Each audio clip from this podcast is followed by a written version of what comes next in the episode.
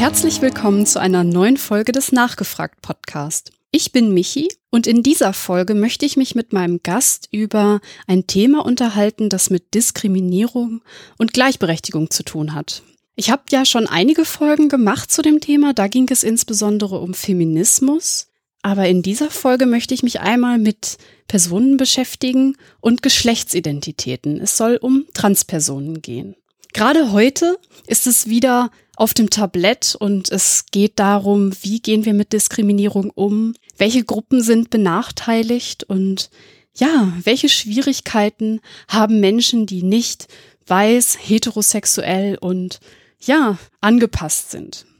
Ich möchte vor allem einmal verstehen, ob es da Forschung zu gibt. Wie gehen Leute, die betroffen sind, mit dem Thema um? Und wie können Nicht-Betroffene helfen und ja, die Diskriminierung abbauen. Dazu habe ich mir wieder einen Gast eingeladen. Ich begrüße ganz herzlich Claude Bayer. Hallo. Hallo. Hallo Claude, ich freue mich sehr, dass du zugesagt hast. Du bist ja genau in diesem Gebiet aktiv, indem du Aktivismus betreibst und für Queer Amnesty dich für die Rechte von Transpersonen einsetzt. Ist das richtig? Genau. Also bei Queer Amnesty, wir sind eine, eine Gruppe, die sich ähm, äh, bundesweit organisiert, also nicht nur eine Gruppe, es gibt viele Gruppen, es gibt lokale Gruppen. Ich bin in einer, in einer Gruppe, die sich ähm, bundesweit organisiert, in einer sogenannten Co-Gruppe bei Amnesty International. Und da geht es eben um die Menschenrechtslage von Lesben, Schwulen, transgeschlechtlichen, intergeschlechtlichen Menschen und bisexuellen Menschen. Das ist ja wirklich ein weites Feld. Aber ihr habt doch ziemlich viel zu tun in der Gruppe, oder? in der Tat. Ja, ähm, ja, sehr viel zu tun. Die unterschiedlichen ähm, sexuellen und ähm, Geschlechtsidentitäten haben auch eine sehr unterschiedliche Menschenrechtslage. Mhm. Aber was, was sie vereint, leider, ist eben die, ja, die, die Anfeindungen gegenüber eben Menschen, die vermeintlich anders sind. Mhm. Da und das ist eben etwas, was das Thema Geschlecht betrifft. Also ähm, die, die Anfeindungen sind sehr unterschiedlich. Also lesbische Menschen sind von anderen Anfeindungen betroffen als transgeschlechtliche Menschen. Aber es geht in allen Fällen um das Thema Geschlechtlichkeiten. Mhm. Wie bist du zu dem Thema gekommen? Also warum engagierst du dich in dem Feld? Mm, ich bin dazu gekommen tatsächlich über eine queer-feministische Perspektive, beziehungsweise damals, ist ein bisschen her schon, war das eher noch eine feministische Perspektive. Also, dass irgendwie das nicht so ganz rund läuft in unserer Gesellschaft, wie Geschlechtlichkeit verhandelt wird und dass es da eben sehr viel Ungerechtigkeit gibt. Ähm, das habe ich vor allen Dingen aus den feministischen Perspektiven mitgenommen, damals an der Uni. Und ich mich hat es aber irgendwie dann weg von diesem binären System weiblich-männlich, so Frauenrechte fokussiert, mehr hingezogen zu eben ja auch nicht binären Identitäten oder auch mhm. was hat das eigentlich mit mit Sexualität zu tun ähm, und diesen ganzen ganzen Konglomerat. Jetzt hast du gesagt, du machst das schon lange. Darf ich fragen, wie viele Jahre du da schon aktiv bist? Mm, ich müsste jetzt rechnen. Wir haben 2020 acht Jahre mhm. oder sogar so neun. Ich, also mindestens acht Jahre sind es mittlerweile, ja. Wow.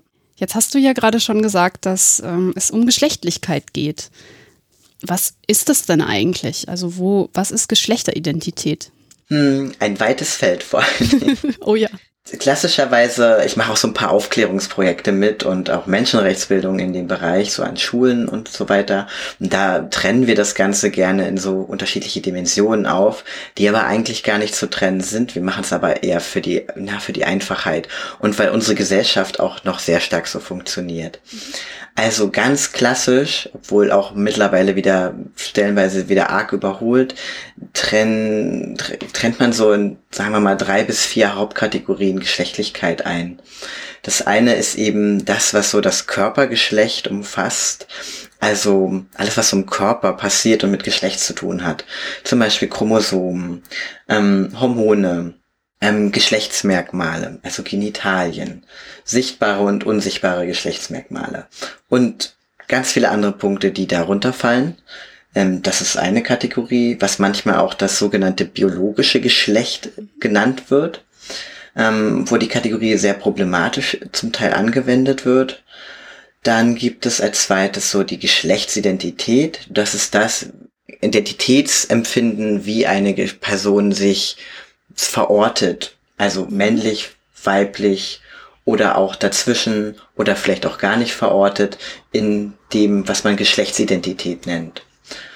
Das ist eine, eine sehr komplexe Kategorie, die leider auch viel zu stark marginalisiert wird. Die wird nicht so, die wird nicht so ernst genommen. Gerade weil man da viel vom Gefühl redet, also von einem Geschlechtsempfinden, einem Gefühl. Und das hat, ist noch nicht so angekommen in unserer Gesellschaft, dass das eigentlich eine andere Wertigkeit haben müsste, als so sowas wie Chromosomen und, und so ein Zeug also wir haben eine sehr, in unserer Gesellschaft eine, vor allem in der, in der westlichen Gesellschaft, eine sehr biologistische Sicht auf das Thema Geschlecht, was sich in vielen Rechtssituationen, die das Leben von Transmenschen, aber auch intergeschlechtliche Menschen, äh, ja, sehr schwer machen. Und dann gibt es die dritte Kategorie, das ist sozusagen ähm, die sexuelle Orientierung oder die, ja, die, die romantische Orientierung, also zu welchem Geschlecht fühle ich mich hingezogen. Da fragt man sich jetzt auch erstmal, naja gut, das betrifft ja eher das Geschlecht einer anderen Person, aber es ist halt auch so, dass Menschen ja aufgrund ihres Geschlechtes äh, und ihrer Orientierung diskriminiert werden. Mhm. Das heißt, wenn ein, eine männlich äh, sich identifizierende Person sich äh, ja zu Frauen hingezogen fühlt, dann gibt es dort in unserer Gesellschaft weniger Konflikte, als wenn eine männlich sich identifizierende oder auch wahrgenommene Person sich zu Männern hingezogen fühlt. Also da, da, da, ähm, da geht es auch zum Teil doch wieder um die eigene Positionierung, beziehungsweise die eigene, nicht so sehr die, die eigene Positionierung, sondern die Zuschreibung, wie Menschen eben wahrgenommen werden, mit welchem Geschlecht. Zum Beispiel auch das, das Wort lesbisch beschreibt ja nicht nur, wen, wen, wen liebe ich oder auf welche Personen stehe ich, wen finde ich sexuell attraktiv, sondern sagt auch was über mich selbst aus. Also wie bin ich positioniert. Und da gibt es halt auch so eine, so eine, so eine Vermischung dieser Kategorien. Und die vierte Kategorie, die ist ähm, auch noch ein bisschen stiefmütterlich behandelt, die ist jetzt auch erst seit einigen Jahren so ein bisschen aufgekommen, ist die sogenannte Gender Expression. Da geht es darum, wie ich mein Geschlecht darstelle nach außen. Mhm. Das kann sich unterscheiden von dem, wie ich mein Geschlecht empfinde. Ähm, also weiß ich nicht, sowas wie also als Beispiel Menschen, die sich als männlich identifizieren, sagen, ja, meine Geschlechtsidentität ist männlich und dann aber Kleidung tragen, die eher, die Menschen eher als weiblich beschreiben würden, dann gibt es da häufiger einen Konflikt von außen, obwohl die Person, die das macht, ähm, sich vielleicht einfach mit diesem, mit diesem Kleidungsstück ähm, auch wohlfühlt, vielleicht auch eine feminine Seite ausdrücken möchte und damit intern gar nicht so einen krassen Konflikt hat. Also das sind so, wenn es so um Geschlechtlichkeiten geht, so die klassischen Kategorien. Du hast jetzt gerade schon gesagt, dass unsere Gesellschaft von der biologischen Sicht geprägt ist. Entstehen daraus Konflikte, also halt ähm, für eine Person, die zum Beispiel sich als etwas anderes wahrnimmt, als sie vielleicht biologisch ist? Oder wie, ähm, wie kommt es zu diesen gesellschaftlichen, ja, verschiedenen Sichten? Was ist da das Problem? Ja, absolut. Also gerade bei Transpersonen ist das der Fall. Also Transpersonen sind Menschen, die, ähm, die ein Geschlecht zugewiesen bekommen haben. Vielleicht mal, vielleicht mal kurz anders angefangen. Also wenn wir so kurz überlegen, wie entsteht eigentlich Geschlecht in unserer Gesellschaft? Es ist ja so, ein Mensch wird geboren und wird dann nicht gefragt, hallo, willkommen. in unserer Welt. So, wir haben jetzt diese und diese Angebote an Geschlechtlichkeiten. Zu welcher ähm, fühlst du dich denn jetzt dazugehörig? So funktioniert das ja nicht.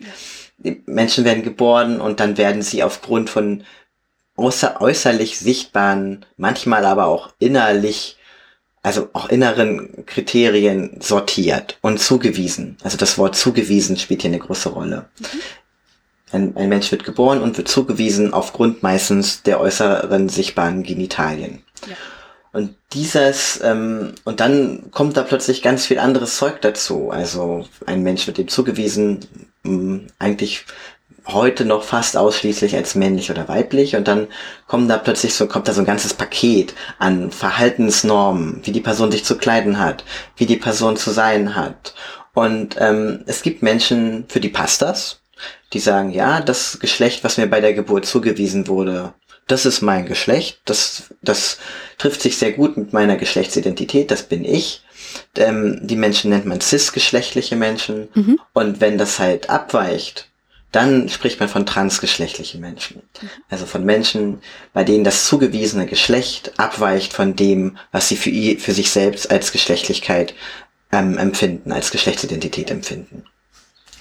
Und ähm, für diese Menschen, für Transmenschen, aber auch, ähm, es gibt noch eine andere Kategorie, ähm, intergeschlechtliche Menschen, da ist es ist auch noch mal ein ganz weites Feld. Ähm, ich werde das ab und zu nur streifen, ähm, weil das die, die Problematik in unserer Gesellschaft, ähm, die diesen Fokus auf Biologie hat, verursacht auch bei, für intergeschlechtliche Menschen eine ganz große, ganz große Schwierigkeiten. Aber das möchte ich ein bisschen separieren, weil das auch häufig vermischt wird. Ich bleib mal bei den Transmenschen. Ähm, Magst du trotzdem einmal kurz sagen, für die, die es nicht wissen, was, ähm, was damit gemeint ist? Intergeschlechtlichkeit. Bei Intergeschlechtlichkeit ist das so, dass die Menschen mit, ähm, wenn wir jetzt an diese Dimension zurückdenken, mit ähm, man nennt es Variation der Geschlechtsmerkmale, ähm, entweder zur Welt kommen oder eben, ähm, die können sich auch erst im späteren Verlauf ihres Lebens entwickeln. Das heißt, dass eben diese biologischen Kategorien, von denen wir glauben, oder häufig, nicht, nicht unbedingt wir, aber von denen die Gesellschaft ausgeht, dass sie ganz fix sind, die, die sind bei ganz vielen Menschen gar nicht fix. Ja. Also, dass zum Beispiel ein XY-Chromosomensatz bedeutet, dass die Person einen Hormonhaushalt hat, der auch bei männlichen Menschen üblich ist. Das muss gar nicht so sein. Oder dass eine Person, die einen XY-Chromosomensatz hat, ähm, auch ähm, von, also äußerlich Merkmale hat, die die Person als sogenannt männlich zu erkennen geben. Das muss nicht sein. Also gibt es, die Natur war da sehr kreativ, mhm. hat sich da wirklich ähm, sehr viele Spielarten offen gelassen und was auch sehr schön ist.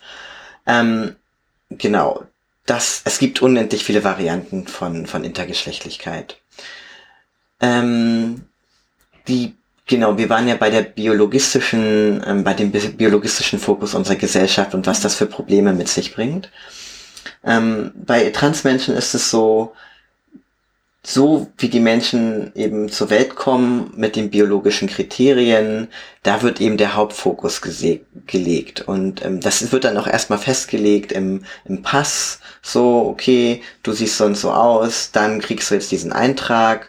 Und dagegen etwas zu machen, das zu korrigieren, wenn das nicht passt, ist ein Riesenaufwand in mhm. unserer Gesellschaft.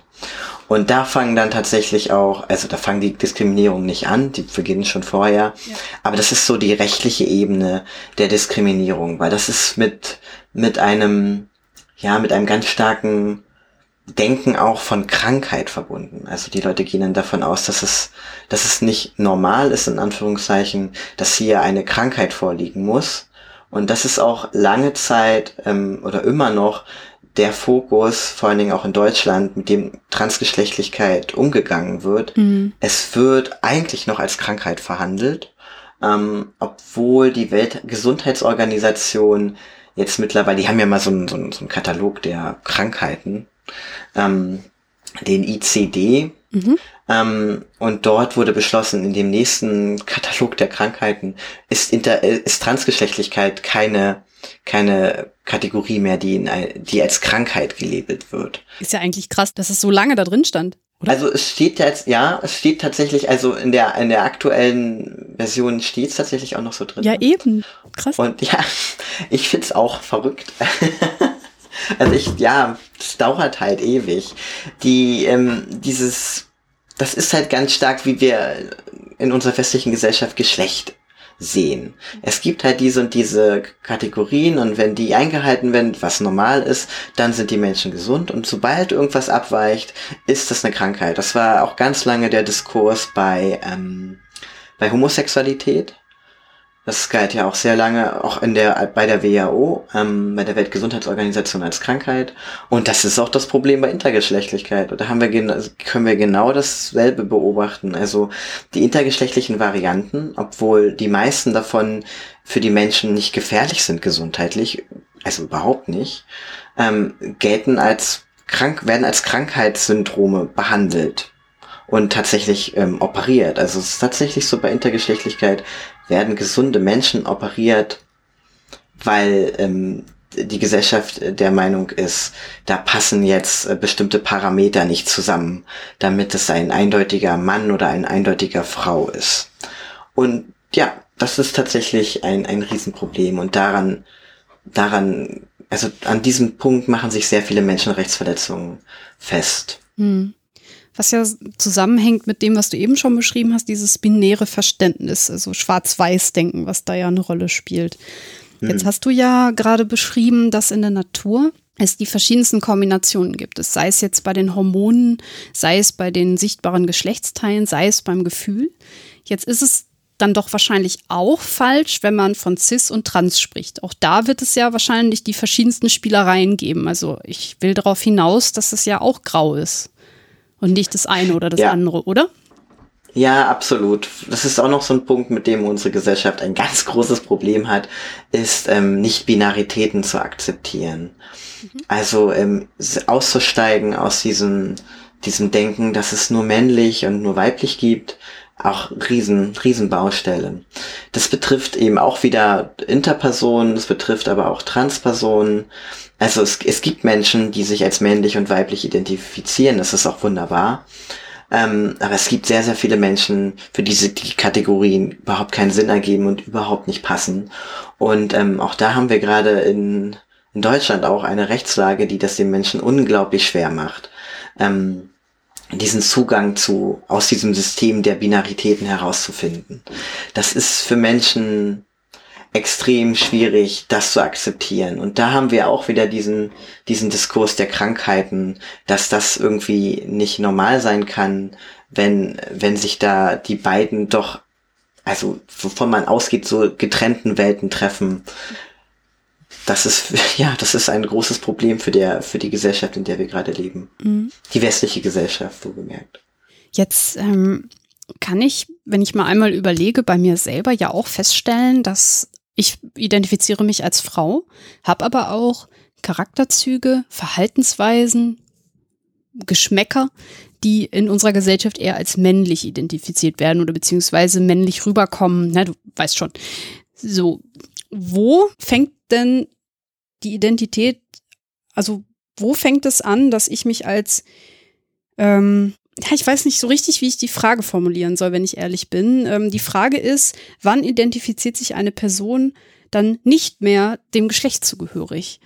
Wie, mhm. wer, was unterscheidet mich? Welche Probleme habe ich nicht, die eine Person hat, die sich dem Geschlecht nicht zugehörig fühlt? Kann man, kann, kann man die Frage beantworten? Mm, es gibt auf jeden, also da, da mag es auch fließende Übergänge geben, aber ähm, Transmenschen wissen schon ganz genau dann, also na, es ist ein Prozess. Gerade weil, alles, weil, ne? weil, genau, wie alles ist es ein Prozess auch für jede Transperson. Ähm, also es ist so, bei mir persönlich, also ich, ich identifiziere mich auch als Transperson, ähm, bei mir persönlich habe ich auch lange damit gehadert.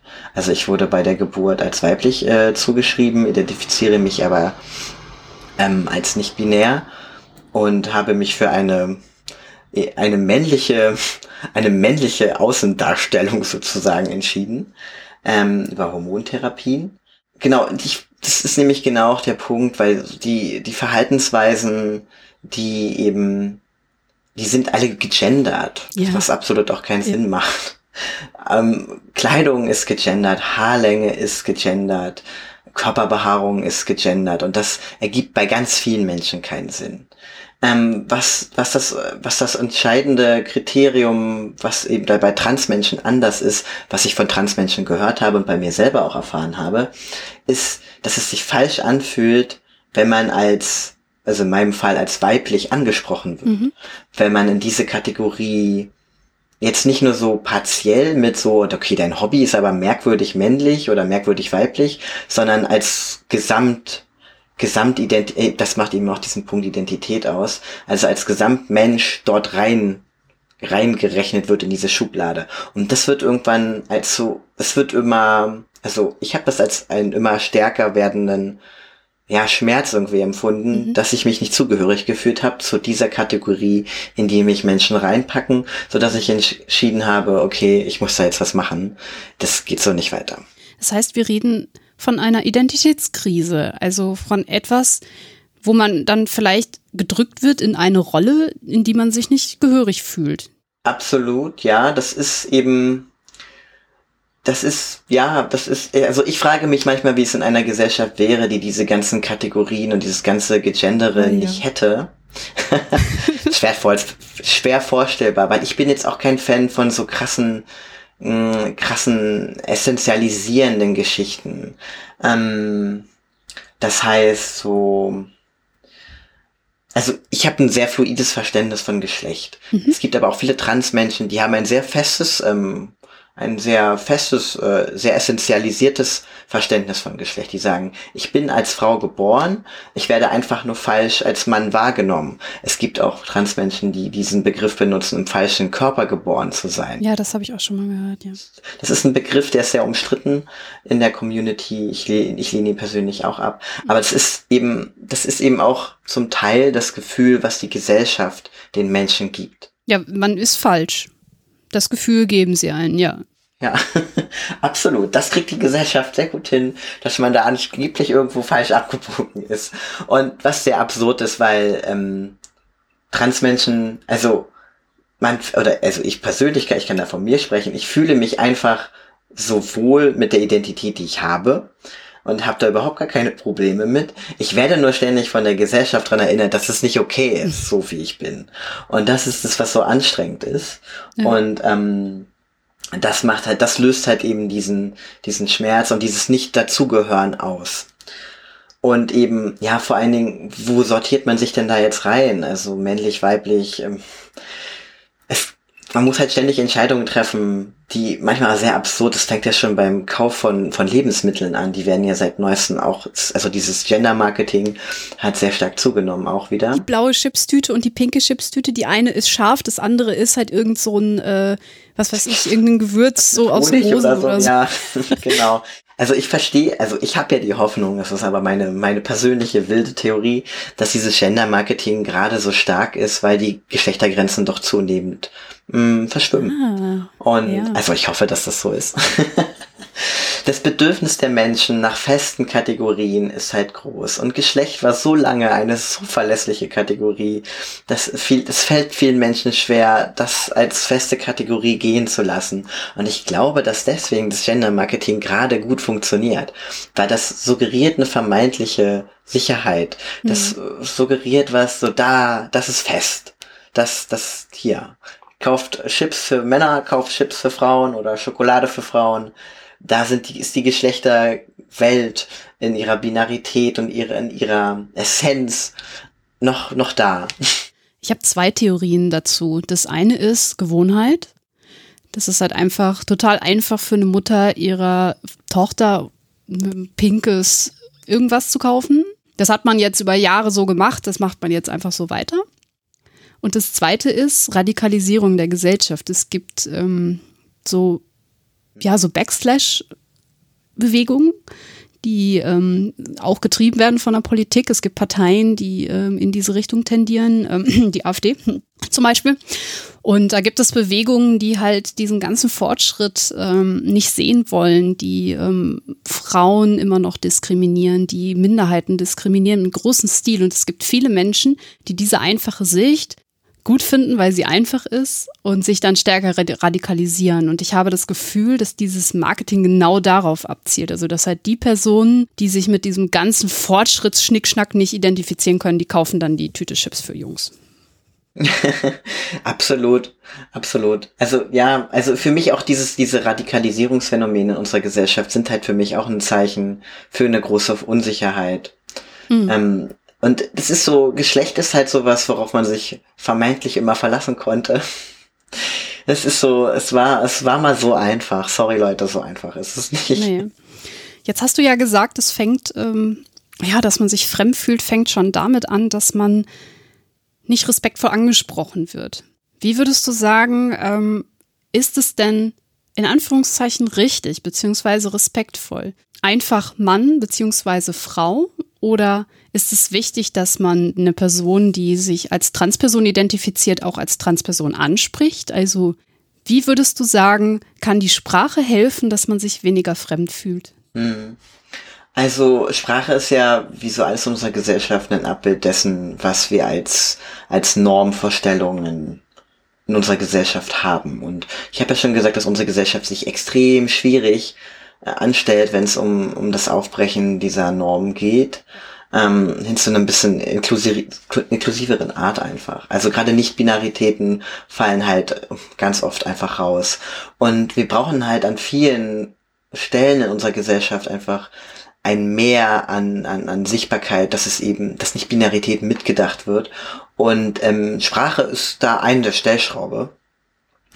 Und ähm, was auch noch so ein Ding ist, ähm, also was man da machen kann, ist zum Beispiel, man kann in der Sprache gendern, also zum Beispiel ähm, SchülerInnen und mhm. LehrerInnen, also das ist dieses, diesen Gender Gap, der eben, oder das Gender Sternchen irgendwie versucht mitzusprechen, weil dann fühlen sich eben, wenn sich das normalisiert, dann fühlen sich auch nicht-binäre, nicht-binäre Menschen anders abgeholt. Dies, damit signalisieren Menschen, okay, ich, zumindest ich denke das mit, ich, ich räume hier Platz ein in meiner Sprache.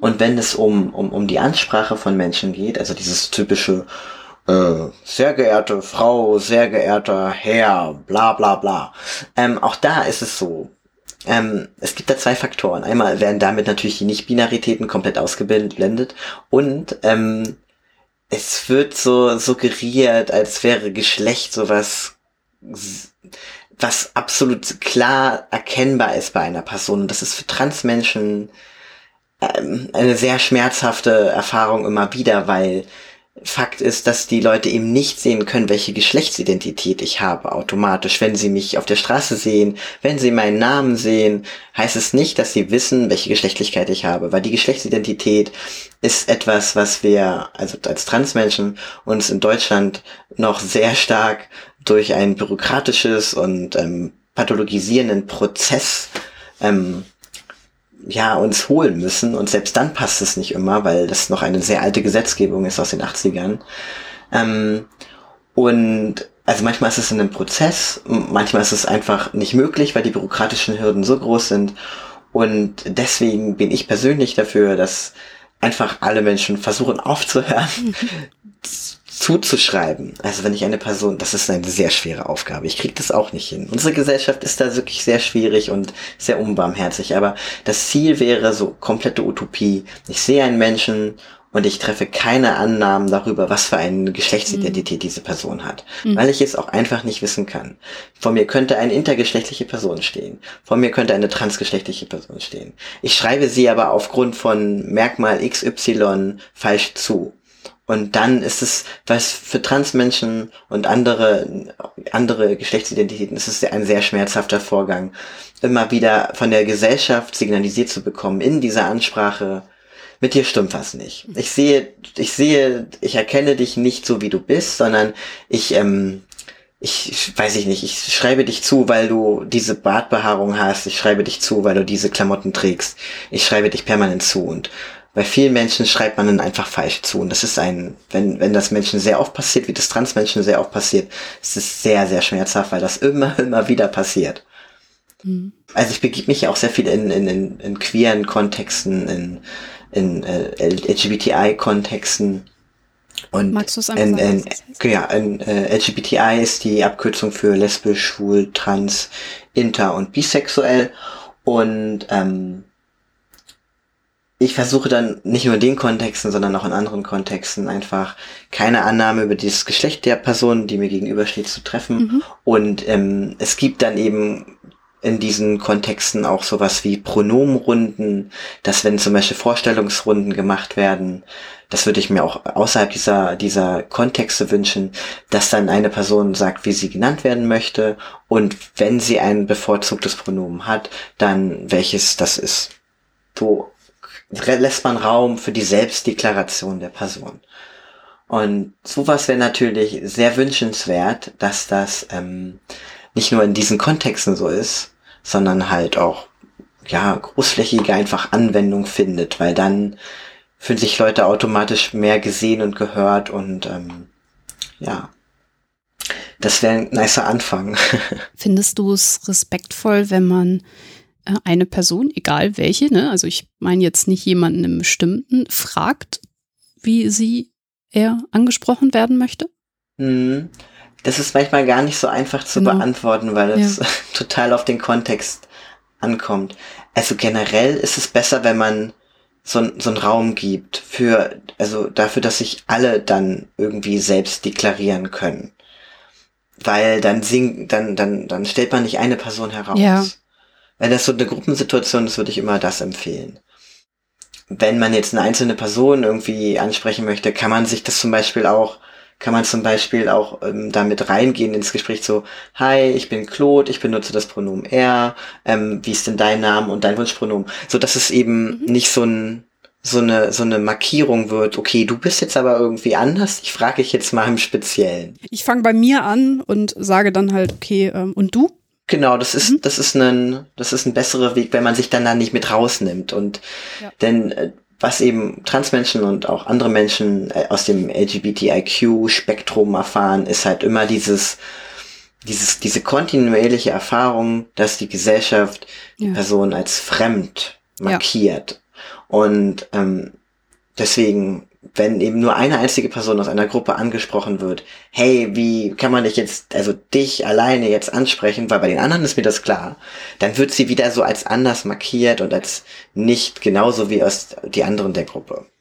Das heißt, wir haben hier eine Situation einer Gesellschaft, wo es ein binäres Verständnis gibt, eine sehr biologische Sicht, in die sich nicht alle, ich sag jetzt mal, einfach einfügen können mit ihrer Geschlechteridentität, weil das Geschlecht ist nun mal einfach ein Spektrum. Mann, Frau, Grau dazwischen, ganz viel verschiedene Spielereien und ähm, einfach ist das nichts Fremdes und es ist auch nichts Unnormales.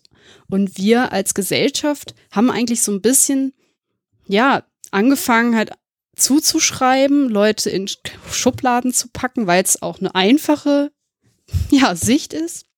Und eigentlich sollten wir, damit sich Menschen, die das zugeschriebene Geschlecht, das sie bekommen haben, sich damit nicht wohlfühlen, dass sie sich nicht fremd fühlen. Dazu müssen wir ihnen den Raum geben, dass sie sich wohlfühlen können in dem, wie sie sich fühlen. Das wäre eine Utopie für uns, für unsere Gesellschaft, richtig? Ja, das kriegen wir auch noch hin. so ist es aber leider im Moment noch nicht. Ähm, du hast gerade schon gesagt, dass es bestimmte Punkte gibt, wo so Diskriminierungen anfangen. Was würdest du denn sagen? Was ist ja, wo fängt die Diskriminierung an? Da muss man, also ich bleibe jetzt bei den Transpersonen, da, da müssen wir jetzt auch unterscheiden zwischen Alltagsdiskriminierung und der rechtlichen Situation, die auch ähm, einen großen ja, Beitrag dafür leistet, dass Menschen dann wiederum im Alltag diskriminiert werden. Ich fange mal bei der rechtlichen Situation an. In Deutschland ist es gerade so, dass, also wir haben gerade eine etwas diffuse Situation in Deutschland, weil, ähm, also es gibt ein Gesetz, das regelt, oder es soll regeln, wenn Menschen transgeschlechtlich sind, ähm, eine Möglichkeit eröffnen, dass zum Beispiel der Pass angepasst werden kann, der Geschlechtseintrag dort und auch ähm, zum Beispiel ähm, Hormontherapien oder Operationen zugänglich sind, die eben es ermöglichen, dass das Äußere geändert wird, so dass es eben auch Menschen von außen dann vielleicht noch mal eine andere Wahrnehmung entwickelt und die Person anders zuschreiben. Mhm. Mm, das ist schon mal das ist schon mal gut. Das haben auch nicht alle Länder auf der Welt so einen Zugang. Das Gesetz ist jetzt aus den 80ern und wirklich eine Katastrophe. Das wurde schon mehrfach von dem ähm, Bundesverfassungsgericht ja zusammengeklagt, kann man sagen. Also da wurden Teile rausgeklagt, weil die so menschenrechtsverletzend waren, dass das einfach nicht ähm, ja, nicht standhaben konnte. Man muss nur damit, man muss sagen, das waren dann immer Transpersonen, die sich dieses, diese Rechte erklagt haben. Also das war die marginalisierte Community. Aus dieser marginalisierten Community heraus mussten sich Leute finden, die die Kraft hatten, bis zum Bundesverfassungsgericht zu gehen, um bestimmte Sachen raustragen zu lassen. Ähm, was rausgeklagt wurde, war ein Sterilisationszwang. Der war sehr lange drinne. Ähm, dass eben Menschen, die ähm, ihren Eintrag im, im Personenstandsregister auf ihrem Pass ändern wollten, sich tatsächlich sterilisieren lassen mussten. Sie mussten nachweislich ähm, unfruchtbar sein. Ähm, das wurde rausgeklagt. Und ähm, was auch, das ist auch eine, eine Gesetzgebung, die tatsächlich auch in Europa jetzt nicht unverbreitet ist. Also es gibt immer noch viele Staaten in Europa, darunter Finnland, die dieses, äh, diese Rechtslage noch haben. Also müssen sich Mensch, Transmenschen immer noch sterilisieren lassen. Hm, ein anderer Punkt, der rausgeklagt wurde, ist, dass sich Menschen ähm, scheiden lassen mussten von ihrem EhepartnerInnen, mhm. wenn sie in einer Partnerinnenschaft waren, weil sie sonst, also ähm, weil sie sonst ja eine gleichgeschlechtliche Ehe gehabt hätten, mhm. bevor es diese überhaupt gab bei uns. Die gibt's ja noch gar nicht so lange. Also das ähm, war tatsächlich, das hat man den Leuten zugemutet, dass man, dass die, das bestand, ähm, diese Klausel, dass die Menschen sich scheiden lassen mussten. Mhm. Sie mussten sich von ihren PartnerInnen trennen, obwohl die das zum Teil gar nicht wollten. Das wurde aber auch rausgeklagt und was jetzt noch drinne ist, äh, in diesem, in dieser Gesetzgebung ist, dass Transmenschen, wenn sie ihr, ihren Eintrag im Geburtenregister ändern lassen möchten, müssen sie Gutachten einholen, psychologische Gutachten. Hier sehen wir wieder, okay, es geht in so eine Krankheitsrichtung.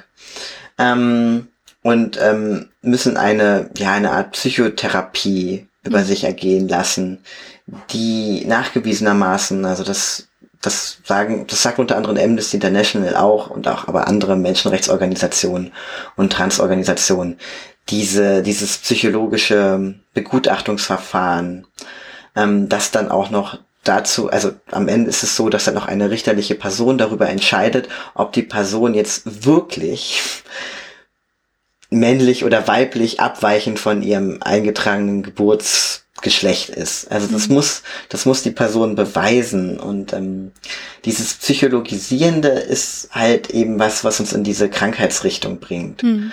Ähm, das wird sich, das wird sich auch in den nächsten Jahren ändern müssen. Es gab dazu auch schon einen Gesetzesentwurf, der das der war auch nicht perfekt, der dieses transsexuellen Gesetz, dieses sogenannte transsexuellen Gesetz angeht.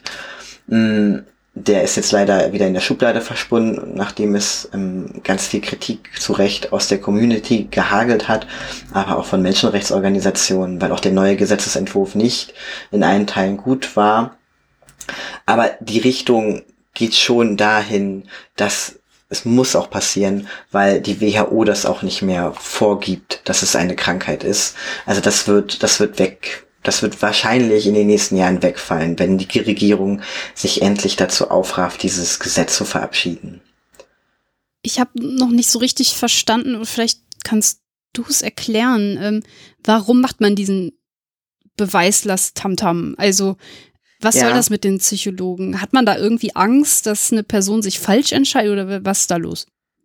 Da man mit, also mein also der Punkt ist tatsächlich, dass der Biologie da ein Vorrang eingeräumt wird. Ah, okay. Natürlich ist, womit wir vermeintlich geboren sind, so diese biologischen Kriterien, das ist ja. das, was in unserer Gesellschaft anerkannt Geschlecht bestimmt. Und das war's. Und ähm, also wir sehen das jetzt, es gab ähm, einen äh, ganz interessanten, aber auch leider einen sehr tragischen, tragisches Urteil vom ähm, Bundesgerichtshof ähm, da muss ich jetzt ein bisschen ausholen. Es ist so, dass ähm, der das auch ganz gut zeigt. Der illustriert das sehr gut, wie viel ähm, RichterInnen ja auf dieses, auf dieses ähm, Empfinden der Geschlechtsidentität geben. Und zwar ist es so, dass es für intergeschlechtliche Menschen möglich ist, sich den Geschlechtseintrag divers eintragen zu lassen äh, ins Geburtenregister und ähm, das ist für Transmenschen offiziell nicht möglich. Und ähm, es ist so, dass bei intergeschlechtlichen Menschen es, ja, es reicht in Anführungszeichen ein ärztlicher Attest. Der soll, da soll einfach draufstehen, diese Person hat eine Variation der Geschlechtsentwicklung und das kann tatsächlich irgendein Arzt ausfüllen. Das ist nicht festgeschrieben von der Regierung, welcher Arzt das sein soll. Ähm, für die Intermenschen ist es trotzdem eine Zumutung, sich solche, solche ärztlichen Atteste bestätigen zu lassen, weil sie häufig Menschenrechtsverletzungen durch eben ÄrztInnen gerade erleiden, die heftig sind. Es ist aber so, dass diese, diese Lücke von, von Transmenschen genutzt wurde, weil so ein Attest dann stellen manche ÄrztInnen auch einfach für Transmenschen aus. Ah, hm. Hat die Vergangenheit gezeigt. Es gab da so eine, so eine Lücke, womit Transmenschen dieses, das gibt sie theoretisch immer noch, womit Transmenschen ähm, umgangen haben, dass sie diese zweijährige psychologische Prozedur, die auch sehr teuer sein kann, ja, also das, das ist wirklich auch krass und dann auch noch von einem, von einem Gericht bestätigt zu bekommen, hey, ja, du bist jetzt wirklich Mann oder Frau, herzlichen Glückwunsch. Ähm, und Transmenschen haben es genutzt, um sich Zugang zu verschaffen zu der nicht-binären Kategorie divers. Ja. Weil das vom Transgesle äh, transsexuellen Gesetz nicht ähm, bereitgestellt wird. So, jetzt hat das Bundesgerichts, äh, der Bundesgerichtshof hat ähm, dann leider entschieden, da dem vermeintlich einen Riegel vorzuschieben. Und die Begründung ist tatsächlich ganz interessant. Und zwar ist es, ähm, sie wollen nämlich diesen Zugang zu divers beschränken auf Interpersonen, ähm, nach eben auch ärztlich nachgewiesen Fehlen einer eindeutigen weiblich oder männlichen Geschlechtsordnung. Also hier sieht man einmal, okay, mhm. ihnen ist total wichtig, dass es körperlich eine Uneindeutigkeit gibt. Ja. Ansonsten möchten sie nicht, dass die Menschen Zugang zu divers haben. Und dann, ich zitiere weiter, Fälle der nur empfundenen Abweichung mhm. des eigenen vom, ein, des eigenen vom eingetragenen Geschlecht sollen zukünftig nicht mehr zugänglich sein. Mhm. Und das ist eben, man, da sieht man, okay, es geht darum, biologisch das ist, ist aber auch gar nicht so verwunderlich, weil das ist auch so eine Kategorie, die eben vermeintlich Sicherheit gibt. Das ist die Biologie. Das ist so, das sind, gibt feste Kategorien. Da gibt es Chromosomen, da gibt es Hormone. Das hat so, hat so einen, hat so einen stabilen, hat so einen stabilen Charakter. Vermeintlich, ne? Ja, das fühlt sich so wahnsinnig stabil an. Äh, Hormone sind ja auch total äh, verschwankend, ja. ne? Also, ich kann ja, Geschlechtsorgane einer Frau haben und mein Hormonhaushalt ist sehr männlich geprägt. Was dann? Tja. Tja, also ähm, es kann halt eine Variante, also das ist eben auch so ein Ding, ne? Wir gehen dann halt gleich, oder unsere Gesellschaft geht dann ganz schnell in diese kategorisierenden Geschichten. Ähm, zum Beispiel Intergeschlechtlichkeit ist eine Kategorie, die bei, bei ÄrztInnen gar nicht vorkommt, so. Mhm. Die, die sowas ähm, was du gerade beschrieben hast, würde sofort mit einem Syndrom bezeichnet werden. Ach so, ja, ja. Das ist okay. dann automatisch eine Krankheit. Das kann, also wenn das ein, ein, ein gewisses Maß überstreitet, dann ist das eine Krankheit und muss behandelt werden. Ach so. Also aus der Sicht der Medizin.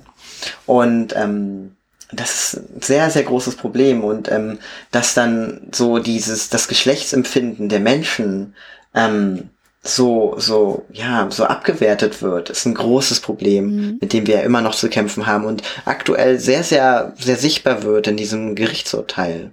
Dieses nur empfundene Abweichungen. Das, das tut mir so leid, wenn ich sowas höre, weil ich ähm, halt, ja, dann fühlt man sich halt wieder ausgestoßen, so. Es wäre das, was man fühlt, nichts wert halt, ne? So. Ja, und das ist halt auch ein Punkt, ähm, der ganz stark auch so die Selbstbestimmung berührt. Also man darf nicht selbst bestimmen, welches Geschlecht man hat in mhm. unserer Gesellschaft. Das betrifft jetzt auch, das betrifft alle. Das betrifft nicht nur, ähm, es, das betrifft im besonderen Maße intergeschlechtliche Menschen und transgeschlechtliche mhm. Menschen. Aber das betrifft alle Menschen. Also das ist sowieso sehr wünschenswert. Also auch diese, diese Kategorisierung betreffen auch andere, andere Menschen. andere Menschen jenseits von intergeschlechtlichen, transgeschlechtlichen Menschen, der LGBTI-Community in einem großen Maße. Also mhm. ähm, das wird halt nur nicht so sichtbar, weil das vermeintlich ähm, ja gewohnte Traditionen sind, die wir als naturgegeben annehmen, was sie aber nicht sind. Also gerade die Natur hat uns gezeigt durch Intergeschlechtlichkeit, dass es, dass wir, dass wir uns diese vermeintlich äh, stabilen Kriterien absolut nicht verlassen können und auch mhm. nicht brauchen. Ist ja nichts Schlimmes. Nee, eigentlich sollte das so sein. Ich weiß es auch nicht. Jetzt, ist, jetzt hast du schon angesprochen, dass es für jemanden, der sich als Transperson fühlt oder beziehungsweise sich in dem Geschlecht, was ihm zugeschrieben wird, nicht wohlfühlt, dass er Möglichkeiten hat, trotz schwieriger rechtlicher Situation was zu tun. Es gibt Hormontherapie, es gibt Operationen. Ähm, was sind da so die Möglichkeiten, die ich als Person habe, wenn ich betroffen bin? Also ähm, es gibt sehr unterschiedliche Wege, die Transmenschen da wählen. Ähm, es gibt Menschen, die sagen, ich mache, ich lasse meinen Körper so, wie er ist. weil das Problem ist die Gesellschaft und ähm, ich bin jetzt vielleicht ein Mensch, der Bartwuchs hat, aber ich möchte trotzdem als Weiblichkeit angesprochen werden, weil das meine Geschlechtsidentität ist. Also das gibt es. Also es gibt Menschen, die sagen gar nichts. Mm, die Gesellschaft soll sich ändern.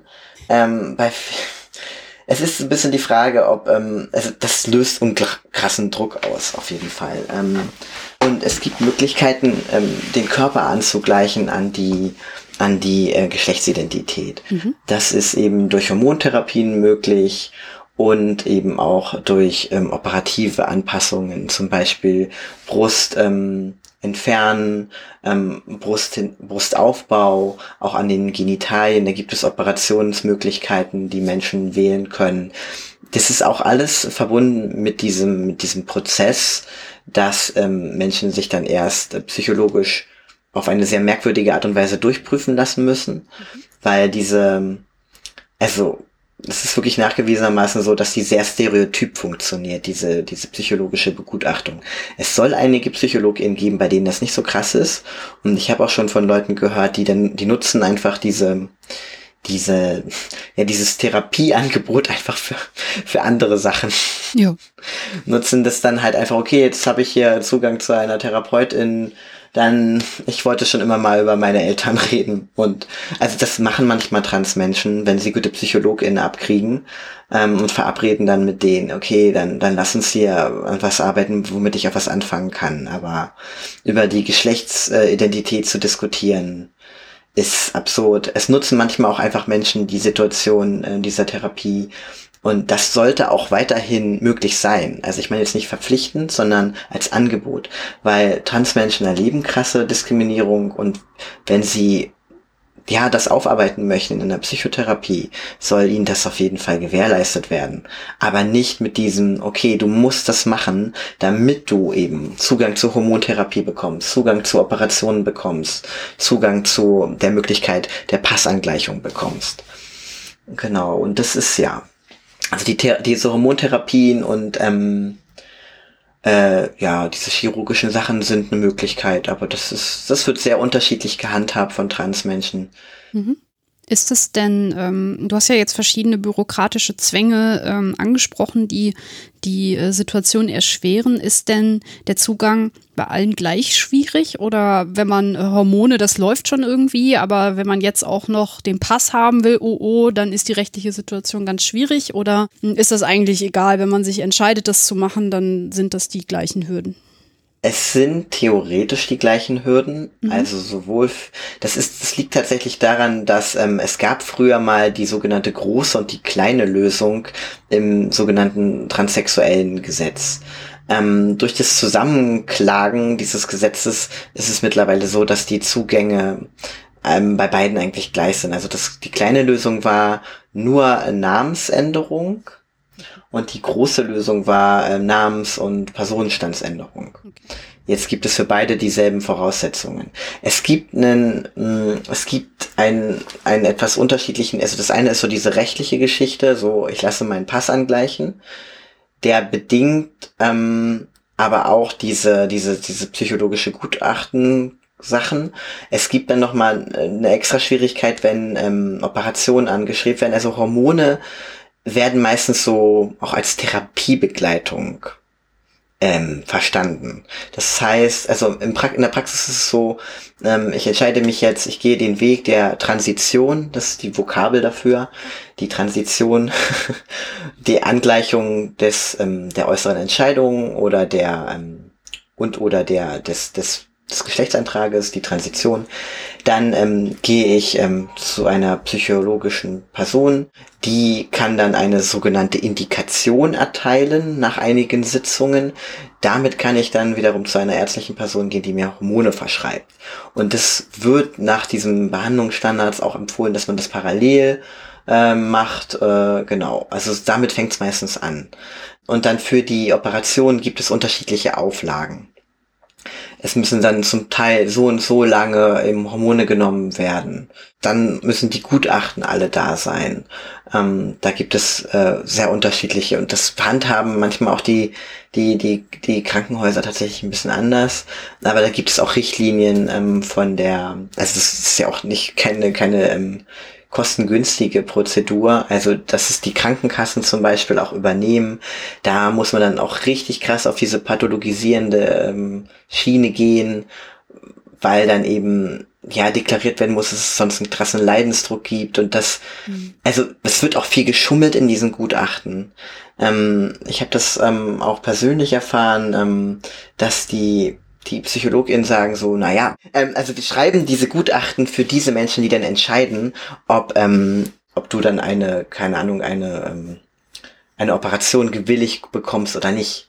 Und dann gehen wir aber auch in diese voll diskriminierenden Kategorien mit rein. Und ähm, ja, und dann wird tatsächlich auch so, das, die Gutachten werden ja auch für RichterInnen geschrieben. Und ähm, dann gehen die mhm. PsychologInnen auch so ran, so, ja, da müssen wir jetzt aber auch reinschreiben, ach so eine absurden Sachen wie, du hast schon als Kind mit Autos gespielt. und so Quatsch. Das steht da nicht ernsthaft drin. Doch, das steht da drin. Und das bereiten, das bereiten ähm, PsychologInnen, also das ist halt so, die PsychologInnen zum Teil sind die, sind die okay und die wissen auch, dass es Quatsch ist. Also ja. zum Teil. Es kommt immer drauf an. Es gibt Menschen, die so und so sind. Und zum Teil sind sie okay und wissen, was das für ein Blödsinn ist und dass es am Ende eine richterliche Person entscheidet, die keine Ahnung hat, was trans ist. Und dann schreibt man da halt irgendeinen so einen Blödsinn rein. Okay. Es, es, geht halt extrem um Stereotype. Hm. Und ähm, die, bei der, so wie die Situation jetzt ist, richterlich muss halt bewiesen werden, ich bin diese und nicht die andere Kategorie und ich muss das jetzt beweisen und dann gibt's dann diesen Trans-Lebenslauf, in dem man dann ausmalt, dass man sich schon immer, seit man sich denken kann, im falschen Körper, bla bla bla. Also damit wird auch ganz stark ähm, das noch forciert, diese Stereotypen, anstatt sie abzubauen. Das ist wirklich ein großes Problem. Hm und auch mega absurd. Und es wird auch auf die sexuelle Orientierung zum Teil angegangen, eingegangen. Welche und ja, also ich habe das schon sehr oft gehört. Das, das gibt es auch. Also bei Amnesty, wir hatten vor vor, das ist mittlerweile schon fast zehn Jahren her, mal einen, einen Bericht ähm, auch über diese, diese Verfahren in, in Europa und es wird auf die sexuelle Orientierung eingegangen in diesen Begutachtungsverfahren. Das heißt, ähm, ähm, dass Menschen, wenn sie zum Beispiel dann in ihrem Wunschgeschlecht gleichgeschlechtlich liebend wären. Also sagen wir mal, ich bin ähm, transmännlich, das heißt, ich wurde weiblich bei der Geburt zugeschrieben, identifiziere mich als Mann, äh, stehe aber auf Männer, finde Männer irgendwie sexuell ähm, attraktiv, mhm. bin ich ja dann quasi homosexuell. Und das wird dann in Frage gestellt. Ob nicht ich dann doch vielleicht eher weiblich bin, weil ich stehe ja auf Männer. Okay. Also da wird nicht, da wird auch nicht sauber getrennt, dass das nichts miteinander zu tun haben muss. Das habe ich nicht verstanden, ehrlich gesagt. Ah, gut, okay. Wie ist das denn jetzt, wenn ich ähm, betroffen bin und ich möchte wissen, was ich machen kann? Habe ich relativ leicht Zugang zu Informationen oder ist es ein Kampf? Ähm, Internet. okay. Also ja. das ist so, wie die meisten Menschen sich äh, erstmal informieren. Mhm. Es gibt in etwas, also da muss man auch ein bisschen gucken. Es gibt sehr unterschiedliche Informationsquellen mit sehr unterschiedlichem Gehalt auch. Also ähm, Transgeschlechtlichkeit ist ja ein Phänomen, was sehr, sehr lange schon existiert. Und es gibt auch verschiedene, hm, ja, ähm, sagen wir mal, Gruppen von Transmenschen. Das ist auch so eine Sache, die werden ja immer so als Block wahrgenommen. Es gibt eben Menschen, die identifizieren sich ganz stark als binäre, mit einem binären Geschlecht und benutzen zum Teil auch sehr pathologisierende Sprache. Was nicht, also ist ja irgendwie klar, das kommt aus unserer Gesellschaft. Hm. Woher soll man das sonst haben? Ähm, es gibt Menschen, die das eben auch versuchen, ganz stark dagegen anzukämpfen und das aus dieser pathologisierenden Geschichte rauszuheben. Zum Beispiel eben nicht zu sagen, ich wurde im falschen Körper geboren. Und also da gibt es sehr unterschiedliche Zugänge auch. Am besten ist natürlich, äh, ich habe eine tolle Beratungsstelle in der, in der, in der Nähe, wo ich dann tatsächlich auch mal mit Transmenschen sprechen kann. das ist wirklich das, was viele, das geht nicht nur für Transmenschen, es geht auch für alle marginalisierten Gruppen fast. Wenn die, die sagen alle, das Beste, was mir passieren konnte, war Menschen zu treffen, die so mhm. denken wie ich, mhm. die so wie empfinden wie ich, die dieselben Probleme haben. Und da wirklich einen persönlichen Austausch zu haben. Und das empfehle ich auch alle, die sich da irgendwie auf diesem Weg zu befinden oder überlegen, ob das was, ob das ist, was, was sie betrifft, Transgeschlechtlichkeit, ob das ein Teil ihrer Identität ist, findet irgendwie persönliche Ansprechpersonen und sucht ruhig auch ein bisschen länger, wenn das möglich ist. Internet ist da der erste Zugang. Es gibt Beratungsstellen, wenn das, wenn man nicht in einer großen Stadt wohnt, sehr schwierig auch in ländlichen Gebieten, wo diese Infrastruktur einfach nicht da ist. Mhm. Berlin ist es ein bisschen einfacher. Es gibt ja. sogar Jugendclubs ähm, wie Lambda, die sowas zugänglich haben für Jugendgruppen. Ähm, aber wenn man, sobald man auf dem Land wohnt, wird es ziemlich schwierig. Und es gibt aber telefonische Beratungsstellen ähm, und schaut, dass ihr möglichst an Beratungsstellen kommt, wo auch wirklich Transmenschen beraten. Mhm. Weil die können euch tatsächlich am, weitesten, also am besten weiterhelfen.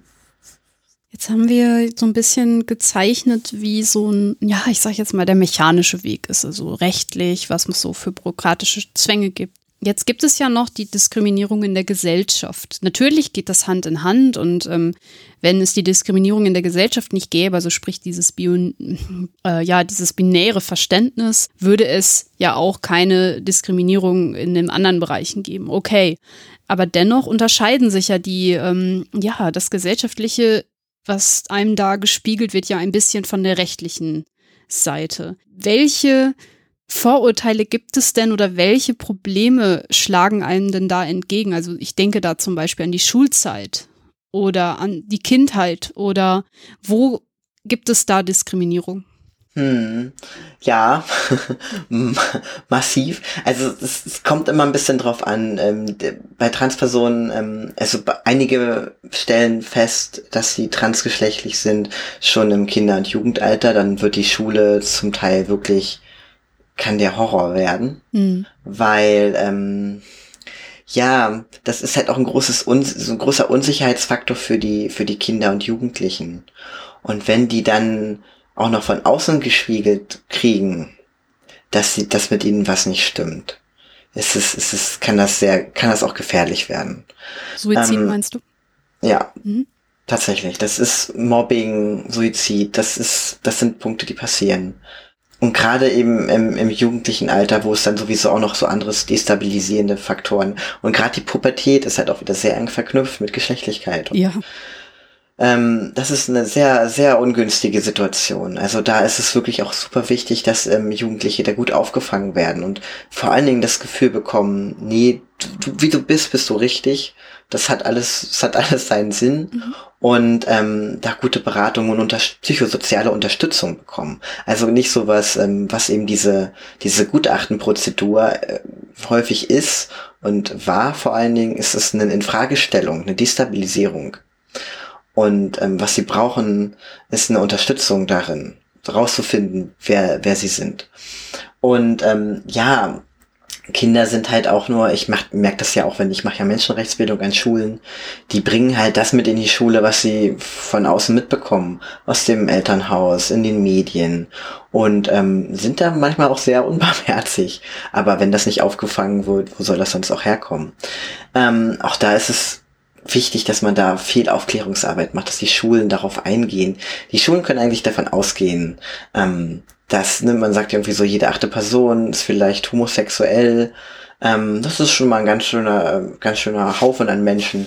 Es gibt so, ja, es gibt so Statistiken, da kann man sich auch nicht gut darauf verlassen, aber dass eventuell jede fünfzigste Person vielleicht transgeschlechtlich irgendwie ist, in irgendwie dieses Spektrum fällt, das ist eine ganze Menge Menschen und deswegen müssen eigentlich alle Schulen, alle Klassen ordentlich Aufklärungsarbeit machen, damit auch die Kinder ähm, alle einen Umgang damit finden und sich auch da, dagegen wehren können, was sie vielleicht auch im Elternhaus gesagt bekommen, wenn dann zum Beispiel im Fernsehen eine eine transgeschlechtliche Person auftritt und dann kommen halt zum Teil sehr heftige Reaktionen, eher von Erwachsenen. Ja. Die initiieren das ja bei Kindern, so von Ekel. Also das ist krass. Ähm, Gerade gegenüber Transfrauen. Transweiblichkeit ist wirklich auch nochmal so Transweiblichkeit und Transmännlichkeit werden in unserer Gesellschaft auch ganz anders verhandelt. Bei Transweiblichkeit ist es eine, eine große Abwehrreaktion. Menschen empfinden aus mehr unerfindlichen Gründen Ekel und äußern das dann auch so. Transmenschen werden angespuckt, also gerade Transfrauen werden angespuckt und ähm, ja, oder, oder auch geschlagen. Die Gewalt gegenüber Transfrauen ist wirklich krass das liegt wahrscheinlich auch daran, dass es zum Teil eben sichtbarer ist als Transmännlichkeit. Hm, bei transmännlich Menschen, die gehen einfach dann, also die gehen häufiger, wenn sie Hormontherapie und Co. machen, einfach dann irgendwann so ein bisschen unter. Weil äh, ihnen sieht man die transgeschlechtliche Vergangenheit ganz oft gar nicht mehr so an. Und ähm, die sind ein bisschen, naja, ein bisschen geschützter. Es gibt auch noch andere Punkte, an denen sie dann diskriminiert werden. Aber wenn die Transition durch ist, ist es bei, bei, bei transweiblichen Menschen, kommt immer ein bisschen drauf an, wann sie die Transition auch beginnen, ist es, ist es manchmal echt viel schwerer, weil das einfach sichtbar ist. Ja. Dass, dass die Transmenschen sind, dass das irgend, also die Gesellschaft nimmt das dann eher wahr, da, da stimmt irgendwas nicht oder sogar noch krasser, ähm, warum hat diese männliche Person einen Rock an und ist geschminkt. So nimmt die Gesellschaft es wahr. Und das ist zum Teil mit unglaublich krasser Gewalt verbunden. Hm. Jetzt hast du davon gesprochen, dass es ja nicht nur Gewalt gibt, sondern auch einen psychischen Druck, also Mobbing, der nicht zuletzt auch häufig in Suizid endet. Ähm, hast du da irgendwie Zahlen? Also gibt es eine Erhebung darüber, wie viele sich am Ende umbringen, weil sie nicht verstanden werden von der Gesellschaft? Hm, das ist gar nicht so einfach zu differenzieren, weil also gerade bei Jugendlichen, mhm. es, es, gibt dann auch manchmal andere destabilisierende Faktoren. Ja. Hm, also da habe ich keine. Es gibt eine Studie, die das ähm, für europäische Länder, die FAR-Studie, die hat das mal ähm, ein bisschen aufgeschlüsselt, ähm, wie viele Menschen aus dem LGBTI-Spektrum Diskriminierung erleiden. Da könnte man auf jeden Fall noch mal reingucken. Mhm, das werde ich in Aber, den Show Notes verlinken. Ach super, okay. Die ist jetzt auch gerade wieder neu aufgelegt worden. Ähm, genau, das, da gibt es ein paar Zahlen dazu auf jeden Fall. Und das kommt auch immer total auf den Kontext an. Also was, was zu merken ist, also das merke ich jedenfalls, wenn ich Schulbesuche habe, dass es eine große Offenheit unter, unter den Jugendlichen gibt, die also Jugendliche können auch, also die Schule und die Friends und so können auch einen stabilisierenden Faktor, können ein stabilisierender Faktor sein. Mhm, weil was schon auffällt, ist, es outen sich mehr Transmenschen in den Medien auch. Gerade mhm. YouTube ist da eine Plattform, die sehr zugänglich ist und auch sehr stark konsumiert wird von, von jugendlichen Menschen. Und das ist sehr schön zu sehen, dass manchmal komme ich in eine Klasse und man hat schon so ein krasses, also bei einigen Leuten halt so ein krasses Wissen. Andere Leute gucken mich an als, weiß ich nicht, wenn das so was völlig Absurdes, aber bei den Jugendlichen erlebe ich eigentlich immer eher eine Offenheit und so, ja, okay, dann ist das so. Nächstes Thema. das heißt, es gibt auch einfach mehr Role Models heute als Vorbilder für die Jugendlichen? Ja, äh, ja, schon. Also jedenfalls das, also bei YouTube ist auch immer so eine Sache. Das ist so, ne, man klickt dann die Channels an, die einem gefallen und dann ist man da und man rutscht auch schnell in eine Bubble. Manchmal wird dann aber schon, das sieht man auch ab und zu, jetzt, ich gucke mir dann immer an, was so dann auch so in Trending oder so gespült wird. Und da sehe ich dann schon mal ich klicke natürlich auch mal das an, wenn es dann so um Transmenschen und Outings geht. Das ist schon sichtbarer als, als früher ist gut, also als es noch nicht diese Plattform gab. Und ähm, es fehlen aber immer noch Trans-Role Models, fehlen auf jeden Fall. Es gibt ein sehr schönes Beispiel. Ähm, ähm, die öffentlich-rechtlichen hatten vor kurzem eine Serie, die hieß Druck. Mhm. Und ähm, da gab es eine, eine, ein eine Trans, also ein Trans-Charakter, einen transmännlichen Charakter, der tatsächlich auch von einer, von einem transmännlichen Schauspieler gespielt wurde. Mhm. Und also ich habe das, ähm, ich habe das nicht mit diesem Fokus geschaut. Also es ist eigentlich eine, eine, eine Serie, die ähm, für ähm, ja für für SchülerInnen maßgeblich. Also es geht auf viel Druck in der Schule, Abschlussklassen, Arbeiten, Zukunftsangst, lala. Mhm. Aber ich war, ich war sehr baff, als ich dann gesehen habe, oh mein Gott, das ist ja wirklich auch noch ein, eine, eine Transperson, die diese Person auch noch Schauspieler, das ist wirklich, mhm. ähm, ist schon was, was sehr Besonderes gewesen. Das hat mich aber sehr gefreut, dass es auch einfach so, so mitgedacht wurde und einfach, ja, in diesen ganzen Konflikt, den Jugendliche sowieso in der Pubertät haben, auch mit Partner, äh, mit sich anbahnenden Partnerinnenschaften, Liebe, bla, bla, Sexualität, einfach so mit reingenommen wurde. Da wurde jetzt gar nicht so ein krasser Bohai draus gemacht, dass es jetzt krass was anderes ist, aber es wurde so einfach mit reingenommen und so ist das bei Transmenschen. Nochmal ein bisschen anders, weil die Gesellschaft da auch noch ein bisschen anders nervt. Ähm, mhm. Aber so ist das. Das nehmen wir jetzt einfach mal mit. Es wird dadurch halt einfach alles Normalität, wenn man es öfter sieht, wenn es nicht extra betont wird. Du hast ja am Anfang auch rausgestellt, dass äh, gerade wenn es darum geht, ähm, ja, in der Gruppe zu sein, will man sich nicht als Außenseiter fühlen, weil man besonders angesprochen wird. Das wird durch sowas natürlich unterbrochen. Das ist gut. Jetzt hast du gerade schon eine Studie angesprochen. Wie würdest du denn sagen, ist die Forschungslage in, ähm, ja, im Bereich der Transidentitäten? Gibt es da Forschung oder ist das noch zu wenig untersucht? Bei diesen Forschungssachen bin ich immer sehr skeptisch, weil, also es gibt Forschung definitiv. Ich habe ähm, ich hab mir mal da so ein, äh, so einen etwas zusammenfassenden Be Beiträge dazu angefasst äh, angeschaut, ähm, die, hm, also es ist so ein bisschen, also ich bin da skeptisch deswegen, wegen der Pathologisierung. Und immer wenn es in diese Richtung geht, bin ich immer sehr vorsichtig, ähm, weil ich der, die, die Forschung hat ja auch Vorurteile und funktioniert ja auch in diesem Denksystem. Das merkt man ganz stark, wenn es um die Menschenrechtsverletzungen an intergeschlechtlichen Menschen geht. Das, was mich wirklich super, also es erstaunt mich einfach immer wieder, weil die Medizin sieht eigentlich, wie vielfältig die Menschen sind und dass eine Intergeschlechtlichkeit nicht automatisch ähm, Leid bedeutet im Sinne von Krankheitsleid, sowas wie Schmerzen verursacht durch die Intergeschlechtlichkeit. Mhm. Trotzdem wird nach, wird operiert, werden die Menschen zu vermeintlich männlich und weiblich hinoperiert. Sie werden wirklich einfach zurechtgeschnitten in die, damit sie in diese gesellschaftlichen Kategorien passen. So, und das ist halt, ähm, was sich irgendwie bei Intergeschlechtlichkeit, was sich bei mir wirklich überhaupt nicht erschließt, warum da nicht reflektiert wird, dass wir hier ähm, auf der Ebene der gesellschaftlichen Kategorien operieren und nicht auf der Basis von, okay, ich habe Schmerzen aufgrund dieser körperlichen Situation. Das spielt bei intergeschlechtlichen Operationen ganz selten eine Rolle. Und den Menschen richtet man damit wirklich großes Leid zu, indem man eben ihre Körper so zurechtschneidet. Ich meine aber auch, dass das die Forschung auch sagt und dass es aber eben ignoriert wird in der Praxis. Es ist tatsächlich so, es ist nicht mehr ganz so, ja, es gab tatsächlich, so, solange es diese Operationen gibt, solange gibt es auch schon Widerstand aus der Forschung. Ähm, es hat sich aber im medizinischen Diskurs durchgesetzt. Mhm. Und ähm, daran wird auch immer noch sehr stark in der Praxis festgehalten. Und es ist unglaublich krass, wie, wie, wie also wie, wie es nicht davon zurückgeht, also, also wie, wie davon nicht äh, essentiell abgewichen wird. wird ja.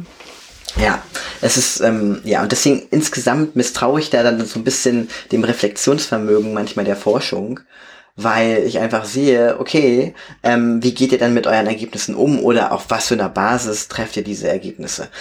Und das wird dann ja auch weitergetragen. Also ich, ich zitiere mal eine, eine, ja, eine therapeutische Person, die mir auch begegnet ist, die davon ausgeht, dass es eben qua Geburt männliche und weibliche Gehirne gibt. So das, das ist war eine, das war eine Person, die eben Transmenschen in der Therapie begleitet und dann auch für Gutachten zuständig ist. Das ist eine, das ist eine Meinung, die sich äh, auch nach, nach, nach Studien nicht halten lässt. Nee. Es, also es gibt, es gibt Studien, die das irgendwie behaupten, aber soweit ich das verstanden habe, ich habe mich eben, also ich habe mich jetzt nicht so in deep damit beschäftigt, aber ich habe mich damit beschäftigt, es gibt auch ganz viele Leute, die dem halt widersprechen. Das ist ähm, ein wahnsinnig komplexes Feld zwischen Sozialisierung oder was, also auch NeurowissenschaftlerInnen fangen ja gerade erstmal an, das Gehirn zu verstehen. Und dann, und wo sitzt die Identität? Und wo sitzt der Geschlechterteil der Identität? Aber es gibt da auch echt ein paar Blindgänger in dieser Studienlandschaft und das wird dann auch einfach munter weitergetragen und das landet dann bei, ja, bei therapeutischen Personen Und die reden dann Transmenschen, die zu ihnen in die Therapie kommen, manchmal sind es auch sehr verunsicherte Menschen, ja, reden dann da irgendwas von männlichen und weiblichen Gehirnen. Also das Überzeugendste, was ich bisher gefunden habe, war, dass es ähm, bei Transmenschen, also man, man kann wohl so verschiedene, es, es gibt auch im, Gehirn anscheinend ein Spektrum, wo man schon irgendwie Geschlecht ablesen kann. Also bestimmte Gehirnregionen die dann irgendwie reagieren, wo man dann ja auch nicht weiß, was es, was es bedeutet, übersetzt in Gedanken und in anderen Prozessen, die mhm. dann wir ein bisschen mehr greifen können, außer, okay, hier blinkt das Hirnareal XY. Das ist wohl, ähm, ja, sowas wie, dass Transmenschen schon, so wie es Unterschiede im weiblichen und männlichen Gehirn gibt, dass es auch bei Transmenschen Unterschiede gibt. Jetzt nicht in die jeweils männliche oder weibliche Richtung, sondern es gibt einfach ja. die, die, die, die Gehirnfunktionsbeschaffenheit von Transmenschen ist irgendwie an, unterscheidet sich. Man mhm. weiß aber nicht, was das heißt.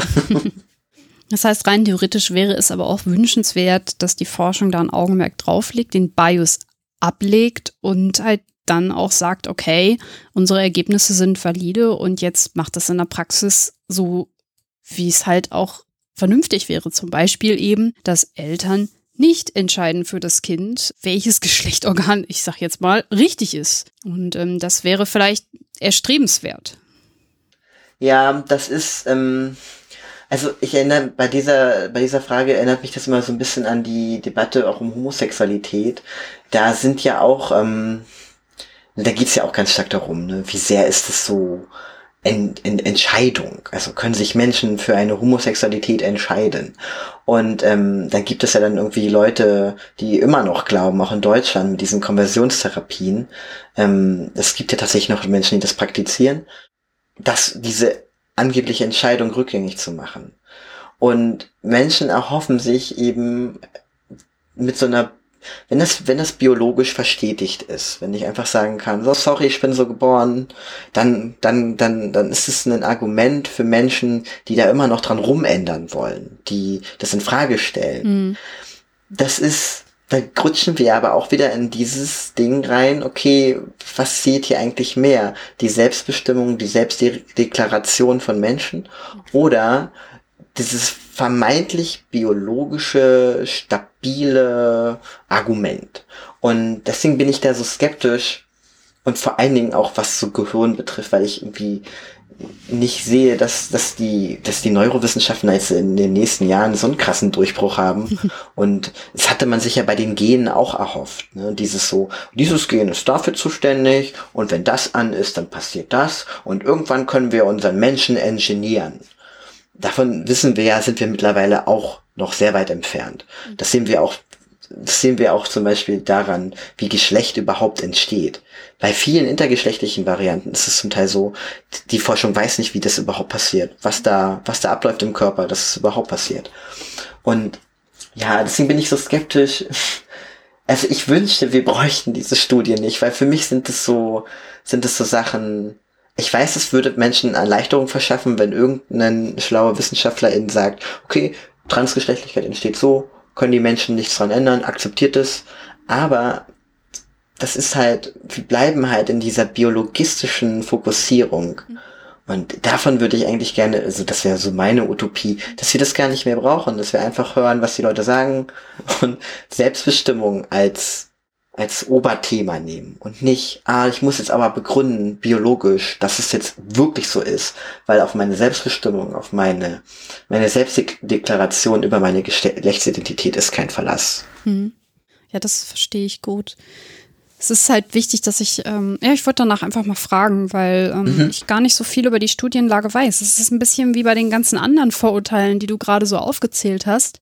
Man bekommt das manchmal gar nicht so mit. Man hört irgendwas. Zum Beispiel, ich bin im falschen Körper geboren. Man weiß gar nicht so richtig, was bedeutet das eigentlich, wenn man das sagt. Genauso mit anderen Vorurteilen, mit denen ich gerne einmal aufräumen würde. Das wäre mir wichtig, weil ich das schon öfter gehört habe. Zum Beispiel das Thema, was du gerade angesprochen hast, ähm, dass viele, Ju also es wird gesagt, ne, das ist jetzt nicht das, was ich denke denke. Viele Jugendliche tragen psychische Schäden davon und bereuen dann am Ende diesen Prozess. Das ist was, was man immer wieder hört und sich total hält. Und ich verstehe nicht, woher mhm. das kommt. Das ist doch ein Vorurteil, oder? Also ich verstehe es ehrlich gesagt auch nicht. Ähm, das, also ich verstehe es schon ein bisschen, woher das kommt. Ähm, das, beziehungsweise wie sich das auch verbreitet. Ähm, wenn man sich mal anguckt, wie im In also es hat auch viel mit Fake News zu tun und bestimmte Interessensgruppen haben einfach auch ein Interesse, bestimmte Fälle einfach über krass hoch zu pushen. Ähm, ich hatte, ich hatte vor kurzem eine, eine Dokumentation gesehen, da war das so, dass eben zwei Transmenschen ähm, darüber erzählt haben, also sie sind quasi, ich glaube, sie wurden als weiblich zugewiesen, haben sich dann für einen transmännlichen Weg, ich, ich setze das jetzt bewusst in Anführungszeichen, entschieden und ähm, sind dann quasi wieder, ja, ähm, sind, fühlten sich da aber auch nicht aufgehoben. Mhm. Das fand ich ganz interessant. Ähm, und das hat mir wieder deutlich gemacht, dass es nicht so, dass es wieder mal alles sehr viel komplexer ist, ja. als es dann diese, diese, diese vermeintlichen Schlagwort, ähm, Antworten ähm, dann suggerieren, weil da kann man sagen, okay, die bereuen die Transition. Moment, bei den Personen war das tatsächlich so, ähm, so wie ich das verstanden habe, wurden die eher mehr in diese in diese binäre transmännliche Richtung auch gepresst. Und das ist halt ein Problem, was wieder darauf zurückzuführen ist, dass Binarität so ein, so ein starker Faktor ist bei Transgeschlechtlichkeit auch. Das, wenn wir uns das mal so vorstellen, eine, eine jugendliche Person merkt, okay, ich bin irgendwie trans, dann was wird ihr angeboten? Ihr wird ja nur der binäre Weg angeboten. Mhm. Also, okay, du wurdest jetzt weiblich zugeschrieben, du möchtest kein Mädchen sein, dann kannst du halt nur ein Junge sein. Und das wird dann halt forciert. Und ähm, das ist bei, also bei denen war das das Problem, dass eben diese, dieser andere Kanal dann so überfokussiert wurde. Die Personen identifizieren sich dann, also es hat sich dann herausgestellt, dass die Personen sich eher in, in einem nicht-binären Spektrum identifizieren. Und ähm, das wurde dann halt nicht genügend berücksichtigt. Mhm. Und ähm, das ist halt, wenn man, wenn man trans, wenn man diese, diese, diesen transgeschlechtlichen Prozess so als, als schnelle Lösung irgendwie begreift, das ist so ein bisschen so, tatsächlich so ein bisschen so wie bei das Vorgehen bei Intergeschlechtlichkeit. Da sehen wir das richtig krass. Das ist so, okay, intergeschlechtliche Menschen werden geboren, oh Gott, wir haben ein Problem, die Person ist weder männlich noch weiblich, ah, ähm, wir müssen jetzt eine schnelle Lösung anbieten und wir operieren das jetzt einfach. Dann entwickelt die Person ein ganz normales äh, Geschlechtsempfinden, bla bla bla. Was eine krasse Lüge ist, weil die Person ganz häufig von diesen Operationen traumatisiert sind und auch von diesem, diesem vermeintlichen binären Zeug total traumatisiert werden. Weil es ja dann irgendwann doch nicht passt, weil sie sind ja im Kern intergeschlechtlich. Und bei Transmenschen, bei jugendlichen Transmenschen ist es, glaube ich, auch ganz oft der Fall. Sie kriegen dann als Angebot, es ist gut, dass überhaupt was angeboten wird, aber dieser krass binäre Weg, für einige mag das passen und da ist es auch wirklich ganz erstaunlich, dass sie dann in diesen jungen Jahren das schon so ganz klar für sich deklarieren können, das bin ich, das will ich sein, da will ich hin. Ähm, darauf sollte man auf jeden Fall auch eingehen, aber bei einigen Leuten ist das halt nicht so klar und da muss man dann halt auch einfach weggehen von diesem binären Denken und eher ein bisschen fluider auch denken und den Menschen gerecht werden. Aber das gibt es gerade für Transmenschen nicht, dieses Angebot, dieses nicht-binäre Denken, weil unsere Gesellschaft da einfach noch so krass den, das Brett vom Kopf hat. Ein anderes Vorurteil, was ich äh, gerne mal höre oder lese, ist, dass das ja gerade so in ist, trans zu sein und dass deswegen viele sich da was einreden lassen. Du hast das ja gerade auch angedeutet, dass ähm, die Zahl, also dass halt viel mehr Aufklärung herrscht und dann ist es ja auch klar, dass sich einige, die betroffen sind, ähm, viel, viel schneller eine Lösung finden für sich. Das heißt, ich glaube, dass die Leute, wenn sie das behaupten, eigentlich einen falschen Schluss ziehen. Also das ist eben nicht das Problem, dass sich da jemand was einreden lässt, sondern dass jemand ähm, ein Angebot bekommt, wie er mit seinem Problem, das er hat, umgehen kann. Sehe ich das falsch oder wie, wie würdest du dieses Vorurteil bewerten? Also ich würde das äh, so auch so so so identifizieren wie du, weil also ähm, wenn mehr Aufklärung betrieben wird und ähm, also das ist ja so als als jugendliche Person das ist ja du, du kriegst ja dann nicht plötzlich irgendwie mit zehn oder so so eine Erleuchtung ah Ich finde transgeschlechtlich. Du, es ist ja ein mühsamer Weg dahin, weil die Gesellschaft zeigt dir, es gibt Männer, es gibt Frauen, das war's, bla bla. Du wirst so geboren, Ende. Und du musst dich ja dann erstmal zu diesen Informationen hinarbeiten. Und das, das große Glück ist, dass wir jetzt einfach auch durch das Internet und Co. und auch eine, durch eine etwas gestiegenere Sichtbarkeit, die ist noch nicht hoch genug meiner Meinung nach, einfach der Zugang dafür schneller ist. Und deswegen gibt es jetzt, also was, was wo in, der gesellschaftlichen Wahrnehmung steigt, ist das Phänomen der Trans-Kinder. also dass, dass Kinder oder also auch Jugendliche plötzlich schon also klarer deklarieren können, okay, das ist mit mir los, aber auch einfach, weil sie dieses Informationsangebot kriegen. Ja. Was man, ähm, was, was so was früher ganz oft, was heißt früher? Also es gab schon immer Transmenschen, die sich in sehr, also bei Transmenschen ist es sowieso, es gibt Menschen, die, die entdecken das schon an sich im Kindesalter. Für einige spielt Geschlechtlichkeit erstmal überhaupt gar keine Rolle und die, die, die, die merken, sagen wir mal so, die merken dann, dass irgendwas nicht stimmt, weil die Gesellschaft komisch reagiert, erst sehr viel später. Andere, es gab jetzt mal einen ganz interessanten Bericht über ähm, einen, ähm, ein, eine, eine Reporterin des öffentlich-rechtlichen, die hat sich sehr, sehr spät geoutet. Die hat sich quasi kurz vor der Rente geoutet. Ja, ich äh, kenne sie.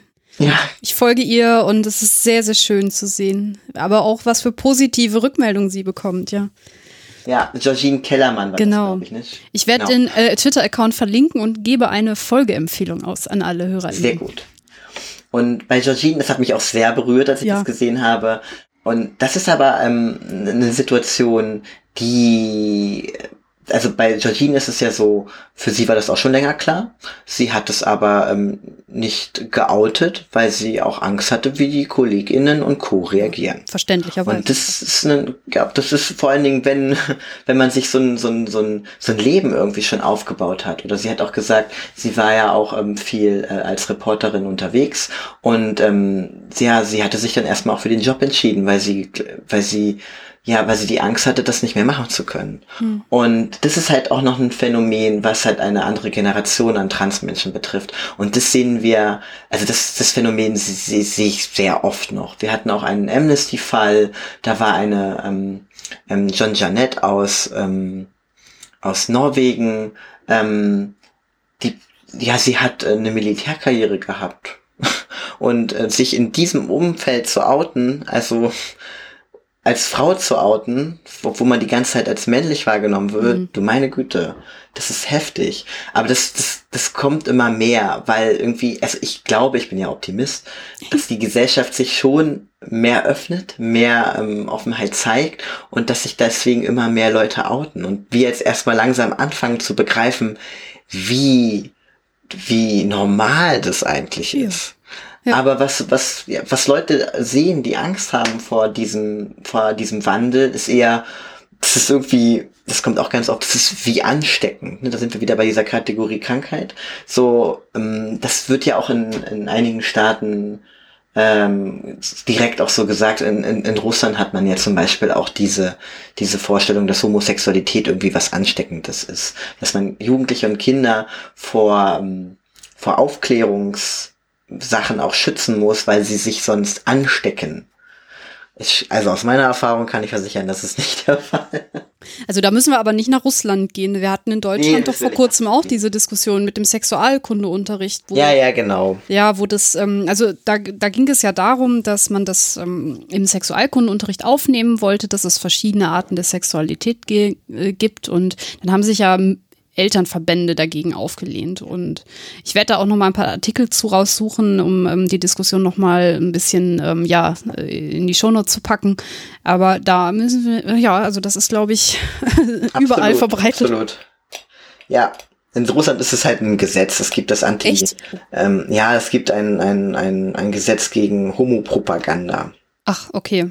Das wirklich sowas. Und das ist halt, ähm, das ist da müssen wir tatsächlich auch aufpassen. Ähm, also zum Beispiel in, in, in Polen sollte so ein Gesetz auch verabschiedet werden. Das ist gar nicht so lange her, dass es dort diskutiert wurde. Also wenn man die europäische Situation sich anguckt, ähm, geht's wirklich richtig krass ab und ähm, da müssen wir auch gut aufpassen und auch in unserem Land ähm, sehr gut aufpassen, dass wir uns nicht erstrittene Rechte wieder wegleben lassen. Hm. Wie würdest du denn sagen, ähm, ist die Menschenrechtssituation für Transpersonen heute? Ähm, das kommt total drauf an, wo sie leben. Also über Deutschland haben wir jetzt ja schon eine Menge geredet. Es ist halt einfach unerträglich, wie dieses Gesetz gerade noch funktioniert. Wie gesagt, es ist so, dass es gibt einen Gesetzesentwurf, der das sogenannte transsexuellen Gesetz reformieren soll. Ähm, der ist jetzt in der Schublade schon seit einiger Zeit. Es gab halt massive Kritik von den Verbänden. Auch Amnesty hat eine Stellungnahme äh, dazu geschrieben, weil da wirklich auch sehr absurde Sachen reinge reingekommen sind, mhm. dass irgendwie plötzlich EhepartnerInnen, PartnerInnen befragt werden sollen zu der zu der Geschlechtsidentität der Person, die eben eine Transition anstreben. Also Quatsch. Mhm. Aber es gab auch ein ein, zwei positive Aspekte in diesem Gesetzesentwurf. Aber er ist halt nun mal noch nicht da. Also was ein positiver Punkt war, ähm, dass eben auch der, das nicht-binäre, die nicht-binäre Kategorie divers auch Transmenschen zugänglich mhm. sein sollte, was sehr zu begrüßen ist. Aber an vielen anderen Stellen muss da ordentlich noch nachgebessert werden. Mm, auch die, die Pathologisierung war nicht komplett raus. Es war ein bisschen, der Zugang sollte erleichtert werden. Nicht mehr diese zwei Jahre psychologische Gutachtengeschichte, aber ganz raus ähm, war eben diese Schiene noch nicht. Und also was viele, was viele Verbände, zum Beispiel auch Amnesty sagen, es muss einen Zugang geben, der wirklich die Selbstbestimmung in den Vordergrund stellt. Das ist super entscheidend und das ist das, worauf sich ähm, die Gesetzgebung auch fokussieren sollte. Einfache, transparente Verfahren, die Selbstbestimmung der Person, die die Transition anstrebt, steht im Vordergrund. Ende. Und sehr gerne dann auch noch mit psychosozialer Unterstützung, weil die Diskriminierungserfahrungen in der Gesellschaft einfach da sind und auch noch eine Weile da bleiben werden und die Personen brauchen Unterstützung in diesem Prozess. Ähm, Genau. In anderen Staaten kommt es wieder ganz drauf an, wie die Gesetzeslage ist. Also es gibt äh, einige Staaten in Europa, die noch eine Sterilisationszwang vorsehen für Transmenschen. Mhm. Wie gesagt, unter anderem Finnland. Ähm, die deswegen auch schon auch von von der U von UN Menschenrechtsgremien ähm, Kommissionen ähm, aufgefordert wurden, das zu ändern, ähm, das aber nicht tun. Ähm, was auch wieder ganz übel in so eine Richtung geht, ähm, Pathologisierung, ähm, ja, Sterilisationszwang, wenn man sich überlegt, mit, mit Eugenik verknüpft, wer darf sich, wer darf eigentlich Nachwuchs haben. Ja. Also, das ist eine ganz, ganz gefährliche Ecke. Ähm, und auch, ja, das gehört einfach weg. Dieses, dieses, dieses Denken und diese Gesetze. Und ähm, ja, es gibt viele Staaten, in denen es gar keine, gar keine gar keine rechtliche Situation gibt, keinen rechtlichen Zugang für Transmenschen, überhaupt ähm, den Pass angleichen zu können oder über, überhaupt Zugang zu medizinischen Möglichkeiten zu erhalten. Ähm, was wir jetzt auch sehr beunruhigend sehen, das ist ganz aktuell, ähm, ist die Situation in Ungarn. Da wurde eben auch wieder mit einem sehr starken Fokus auf Biologie ähm, Transmenschen im Prinzip die rechtliche Änderung des Geschlechtseintragens zunichte gemacht. Also da gab es jetzt vor kurzem ein Gesetz, das auch der Präsident schon unterschrieben hat, ähm, dass nur noch das Geburt, äh, das Geburtsgeschlecht zählt. Also nur das ähm, Geschlecht, was bei der Geburt zugewiesen wurde, darf in den Pass und that's it. Und ähm, ja, das ist ein ganz neues Gesetz, wurde vor kurzem unterzeichnet. Es besteht noch die Möglichkeit, ähm, dass dagegen Verfassungsklage in Ungarn ähm, auch ein, eingelegt wird. Ich hoffe, das kommt auch so weit. Mhm. Die Gerichte, also das sieht man auch in Deutschland immer wieder, das Bundesverfassungsgericht hat tatsächlich sehr viele Sachen ermöglicht und nicht so sehr die, ähm, die, die GesetzgeberInnen.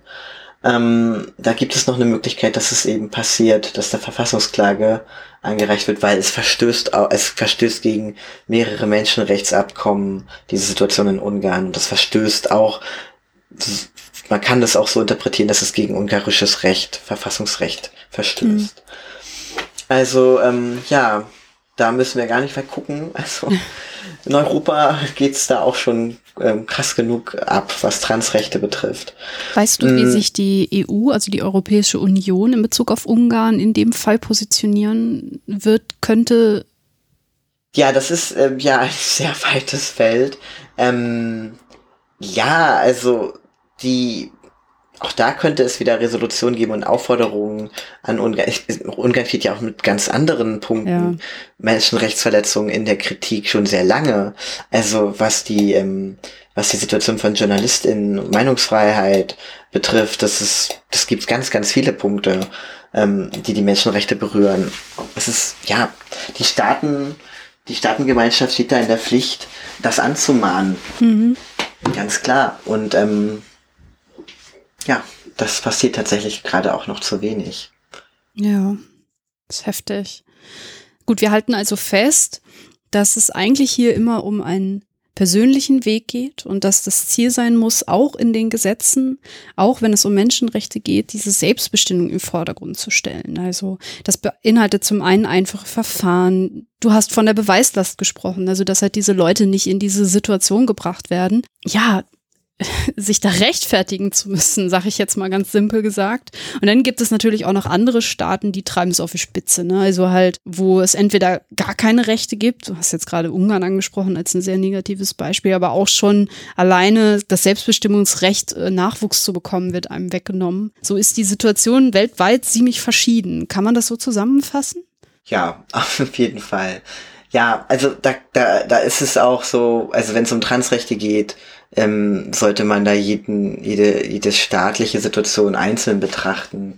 Auch bei Amnesty, wir können da auch immer nur Schlaglichter legen. Ähm, wir hatten vor kurzem zum Beispiel ein, ein, ein Bericht zu äh, SexworkerInnen in der Dominikanischen Republik und es ist so, Transmenschen, gerade transweibliche Menschen werden häufig sehr stark marginalisiert, was so Teilhabe an, an Gesellschaft, an Bildung, an ähm, auch an Arbeitsmarkt mhm. ähm, betrifft und ähm, ja, also bei, bei vielen ist dann zum Beispiel, also das ist auch in Deutschland zum Teil so. Sexwork ist dann halt eine, ein, ein Arbeitsmarkt, der zugänglich sein kann, wenn eben viele andere eben nicht zugänglich sind. Da ist es dann aber wieder so, ähm, also in der Dominikanischen Republik, das ist nicht nur dort so, aber da war eben das große, ist eben das große Problem, dass die Menschen ähm, dass Sexwork dann auch noch kriminalisiert wird und das ist ein rechtsfreier Raum und sogar die, also vor allen Dingen die Polizei die foltert und, und vergewaltigt die SexworkerInnen, die Trans-SexworkerInnen und auch die ähm, Cis-SexworkerInnen. Und ja, die Gefahr eben als Transperson in so eine Situation zu geraten, ähm, ist hoch. Also mhm. marginalisierte Menschen kommen dann häufiger in noch marginalisierte Positionen rein. Das sieht man immer wieder bei Transpersonen. Ähm, weil auch gerade wenn die Gesellschaft es einen so schwer, schwer macht mit dem Lebensweg, also, wie soll das funktionieren mit dem Thema Schulabschluss? Wie soll das funktionieren mit dem Arbeitsleben, wenn man permanent eben das gesagt bekommt von außen, du gehörst dir eigentlich nicht her, du bist hier falsch, äh, irgendwas stimmt mit dir nicht, du bist eigentlich krank. Das macht eben auch ganz viel kaputt. Und ähm, das führt dann eben wieder zu anderen Marginalisierungen, wie Arbeitslosigkeit, ähm, wie, wie, ja, wie quasi die Ausgrenzung aus dem, aus dem Bildungssektor, aus, aus Bildung. Und das sieht man immer wieder auf der ganzen Welt bei Transpersonen. Mhm. Ähm, dass das immer auch wieder, also dass, dass, ja, dass diese Marginalisierungspunkte sich dort eben ganz stark konzentrieren und die Leute dann auch noch auf anderen, aus anderen Gründen ausgegrenzt werden. Mhm. Jetzt bist du ja jemand, der ähm, versucht, was dagegen zu tun im Rahmen vom Amnesty International und bist halt aktiv und äh, betreibst Aktivismus ähm, für die Menschenrechte. Was genau sind das so für Projekte, die du, die du betreust oder die ihr da macht? Also die ganz klassische Amnesty-Arbeit ist eben ähm, Petitionen, Urgent Action, zum Beispiel zu dem Thema Ungarn gibt es auch eine Urgent Action. Wir schreiben eben ähm, ja, die, die Regierung, also in dem Fall nicht die Regierung an, weil bei der Regierung, da ist es jetzt leider schon durch. Also wir schreiben eine Instanz an, die eine Verfassungsklage einreichen kann und da können alle Personen mitmachen. Also da geht es wirklich darum, da geht es wirklich um Masse. Ähm, da geht es darum, E-Mails zu schreiben an die entsprechenden Personen und einfach zu zeigen, wir schauen hin, die Menschenrechte von, von Transmenschen und intergeschlechtlichen Menschen und ganz sind uns nicht egal. Und wir, wir schauen ganz genau hin, was dort passiert. Und so haben wir ganz unterschiedliche Projekte, die eben auf dieser Ebene funktionieren. Zum Beispiel betreuen wir auch gerade einen Fall von einer von einer Transfrau, die in Asylhaft, in sogenannter Asylhaft in den USA ja schon seit seit Jahren lebt. Ähm, Kelly und ähm, Kelly ist im äh, geflohen ähm, mhm. aus einem lateinamerikanischen Land und er wollte eben möchte Asyl in ähm, in den USA und was dort eben passiert, nicht nur mit Transpersonen, ähm, sondern auch mit vielen anderen ähm, geflüchteten Menschen, dass sie dort einfach eingesperrt werden in diese Asylhaft. Und dann kommt noch hinzu, dass sie dann häufig nicht entsprechend ihrer Geschlechtsidentität behandelt werden und dann in der Asylhaft auch noch ähm, Bedrohungen ausgesetzt sind zusätzlich. Also gerade auch Haftsituationen sind für Transpersonen immer eine sehr vulnerable Situation. Mhm. Auch da setzen wir uns ein mit Unterschriftenaktionen, mit Petitionen. Auch da können alle Menschen, die das hier hören, ähm, ähm, mitmachen und eben die Freilassung von Kelly und ähm, die schnelle Prüfung ihres Asylverfahrens ähm, ja fordern, einfordern. Ich werde das verlinken in den Show Notes. Mhm. Das ist supi. Danke dir. Ähm, genau, also das ist so, so, so ein Kernbereich. Ähm, ähm, wir machen auch Solidaritätsaktionen, also gerade auch ähm, wenn, wenn eben Menschen äh, in, in, in Not geraten, zum Beispiel in Haft sitzen sehr lange, gibt es häufiger auch mal Aktionen, dass ähm, sich man sich an Solidaritätspost ähm, beteiligen kann, weil es sehr, sehr wichtig ist für Menschen, die sehr, sehr lange zum Teil in Haft sind, einfach zu sehen, okay, es gibt da draußen Leute, die, denen bin ich nicht egal. Und die schreiben mir regelmäßig. Das ist, das kann, ähm, das kann die Leute über Wasser halten, sagen wir das mal so. Mhm. Ähm, und ein anderer Fokus, den ich dann auch noch in, bei meiner Amnesty-Arbeit, aber auch noch ein paar anderen Projekten mache, ist eben Aufklärungsarbeit in Schulen, aber auch generell, wer das gerne hören möchte. ähm, aber ein Fokus natürlich auf die Menschenrechtsbildung in Schulen, mhm. ähm, obwohl ich immer auch gar nicht weiß, warum man das so auf Schulen fokussiert, weil Menschenrechtsbildung sollte interessant sein für alle Menschen. Aber in Schulen hat man natürlich noch diesen Fokus auf, da lernen die Menschen noch was. ja. Ähm, genau, das ist auch noch ein Feld, äh, auf dem ich mich austobe, ganz klassisch zu erklären, was ist denn eigentlich dieses LGBTIQ-Zeug und was sind da die Situationen, ähm, was sind da die, die Geschichten dahinter und was passiert den Menschen in unserer Gesellschaft. Ich merke, es gibt viel zu tun. Die ganze Sendung hat gezeigt, dass es viel zu tun gibt wenn wir auch sicherlich vielleicht schon das ein oder andere in Deutschland erreicht haben, so ja, würde ich sagen, dass es sehr, sehr viele Baustellen gibt. Haben wir denn jetzt noch, hm, ist dir noch was wichtig? Haben wir was vergessen? Also ja, vielleicht so als Appell, ähm, hm, also es wäre schön, wenn sich das alle Menschen irgendwie zu ihrem Thema machen, so wie sie das halt auch können weil es ist halt unglaublich schwierig für Transpersonen, immer sich diesen Weg freizukämpfen, weil sie sowieso schon so belastet sind von, von der Diskriminierung und den Anfeindungen. Deswegen ähm, einfach der Appell äh, an alle Menschen, die eben nicht in, in so krass marginalisierten Positionen, in privilegierten Positionen sich befinden, sich einzusetzen für marginalisierte Gruppen und ähm, es ist manchmal gar nicht so einfach, das zu machen, I know. auch wenn dann auch mal diese Sache kommt, ne, man, man darf ja auch nicht diese Position einnehmen und wenn es um Transgeschlechtlichkeit geht, ist es auch immer besser, eine transgeschlechtliche Person ähm, dabei äh, dazu haben, die dann das wirklich auch deklarieren kann. Aber mhm. versucht irgendwie Räume zu geben, in denen das möglich ist, in denen sich Transpersonen wohlfühlen, auch im Alltag. Einfach dieses, dieses mitzudenken. Und wenn irgendwo blöde Sprüche fallen von ArbeitskollegInnen, Familie und Friends, ich weiß, da hat man auch nicht immer die Energie für. Ich habe das auch nicht jedes Mal. Mm, aber da einfach reinzugehen und zu sagen, Leute, es geht, was, was hilft, was mir aufgefallen ist, was hilft, das auf eine andere Ebene zu heben. Nicht so diese, so, so was bedeutet es für Menschen, solche Witze vielleicht zu hören, mhm. die es betrifft. Was macht es immer wieder mit Menschen? Ja. Und ähm, das einfach auf eine Ebene zu heben, dass es einfach für krasse Verletzungen sorgt, Traumata aufreißt, dass es hier um wirklich Menschenrechte geht und nicht um Befindlichkeiten. Da haben wir dieses Wort mit dem Fühlen und dem Finden und so. Es wird ganz häufig so als Befindlichkeit abgetan. Und wenn, wenn, wenn man das im Alltag merkt, dass es Menschen machen, das als Befindlichkeiten abzutun, da einfach zu sagen, das ist ein essentieller Bestandteil der Identität. Das gehört einfach anerkannt. Da haben alle Menschen ein Recht drauf, dass es, dass die Identität anerkannt wird und respektiert wird. Das ist keine Befindlichkeit und keine Modeerscheinung oder irgendwie so ein, so, so, so ein Zeug. Ich glaube, man muss sich halt auch oft klar machen, man selber will doch auch selbstbestimmt durchs Leben gehen. Wieso nimmt sich jemand raus, jemandem anders das zu verbieten?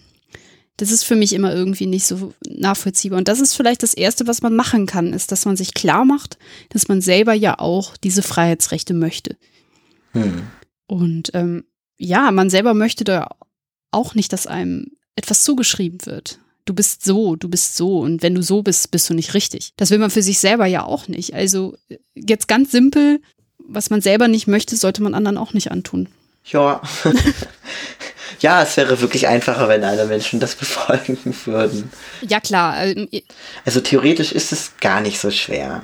Ich verstehe auch gar nicht, warum Leute immer so, also auch so das Äußere von Menschen so krass kommentieren müssen. Es geht ja nicht nur bei Transmenschen so. Mm. Es ist auch bei, bei Fettshaming auch extrem. Mm. Ähm, so der Arbeits, das ist ein reales Beispiel, der Arbeitskollege, der irgendwie so deklariert, also, es gibt Menschen, die sollten einfach keine Leggings tragen. So, ganz ehrlich, halt die Fresse. es ist, es geht dich nichts an. Ich, du möchtest auch nicht, dass ich deine Hosen kommentiere oder wie du hier rumläufst gerade und deswegen mm. mach es doch auch nicht bei anderen. Es ist, es ist halt so ein, so ein, ja, dieses, das zu akzeptieren, dass es mich nichts angeht, bestimmte Bereiche bei anderen Menschen das ist, ist glaube ich, ein sehr langer Weg noch, dass bei, bei, mhm. bei Menschen irgendwie, dass das ankommt. Mhm. Ich glaube, ein wichtiger Schritt ist getan, wenn sich jeder das auch klar macht. Also ähm, das mitdenkt. Du hast es immer Raum geben genannt und das passt ja auch wirklich sehr gut, ähm, dass sich viele einfach klar machen, was sie auslösen mit bestimmten Dingen und mhm. ähm, dass man anfängt, darüber nachzudenken, dass dieses Binäre, was heute noch sehr normal ist, dass das einfach überholt ist. Und ähm, viele haben da, glaube ich, einfach noch nicht so richtig drüber nachgedacht. Und vielleicht konnten wir mit der Sendung ja den ein oder anderen auch noch mal zeigen, wie man anders über Dinge nachdenken kann. Wäre schön. ja, ja, wie gesagt, ich bin da auch sehr optimistisch, dass das funktioniert. Sehr gut. Dann gehen wir vielleicht optimistisch ähm, ja ans Ende der Sendung und ich bedanke mich bei dir für den Überblick. Du hast jetzt ja wirklich sehr, sehr viel erzählt, was ich, wo ich auch bei ganz vielen Sachen noch gar nicht wusste, wie die Situation eigentlich ist. Und ja, vielen Dank. Sehr gerne, sehr gerne. Und an euch, liebe HörerInnen, falls ihr mir Feedback geben wollt, euch die Sendung gefallen hat oder ihr anderweitig kommentieren wollt, dann könnt ihr das tun. Auf meiner Seite könnt ihr auf den Sendungstitel klicken und dann kommt ihr in eine Kommentarfunktion. Ich würde mich natürlich auch freuen, wenn ihr die Sendung bewerten würdet. Auf iTunes oder bei Spotify findet ihr da eine Möglichkeit. Das würde nämlich meine Reichweite erhöhen und äh, dafür bin ich euch auf jeden Fall sehr dankbar. Ich würde sagen, dann kommen wir zum letzten Teil der Sendung. Im letzten Teil der Sendung gebe ich meinem Gast immer gerne ein Horoskop mit auf den Weg, um ein bisschen aus dem schweren Thema wieder rauszuleiten. Ich muss leider sagen, beim Horoskop äh, ist das ein bisschen schwierig, weil ein Horoskop ist extrem auf Geschlechter getrimmt. Ich weiß nicht, ob, die, ob du dich schon mal mit Horoskopen beschäftigt hast oder ob du schon mal eins gelesen hast. Das ist immer sehr sie, er. Ja. ja, absolut. Und ich würde gerne die Sendung nutzen, um das mal aufzubrechen und zu zeigen, wie auch der Aspekt in Horoskopen sehr, sehr lächerlich ist. Denn ich habe nämlich was gefunden, wo das nochmal auf die Spitze getrieben wird. Nämlich ist es ein Sie-Er-Horoskop und ich würde dir beides vorlesen und du ratest einmal, was was ist. Und äh, okay. du wirst dann schon merken, worauf ich hinaus will. Garantiert. Okay. Hast du ein Sternzeichen? Ja, ich habe ein Sternzeichen.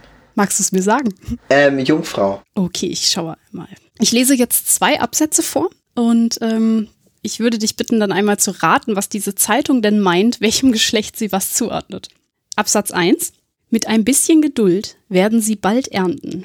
Die Sterne bewegen sich nun in die richtige Position und sie sind äußerst attraktiv für das andere Geschlecht.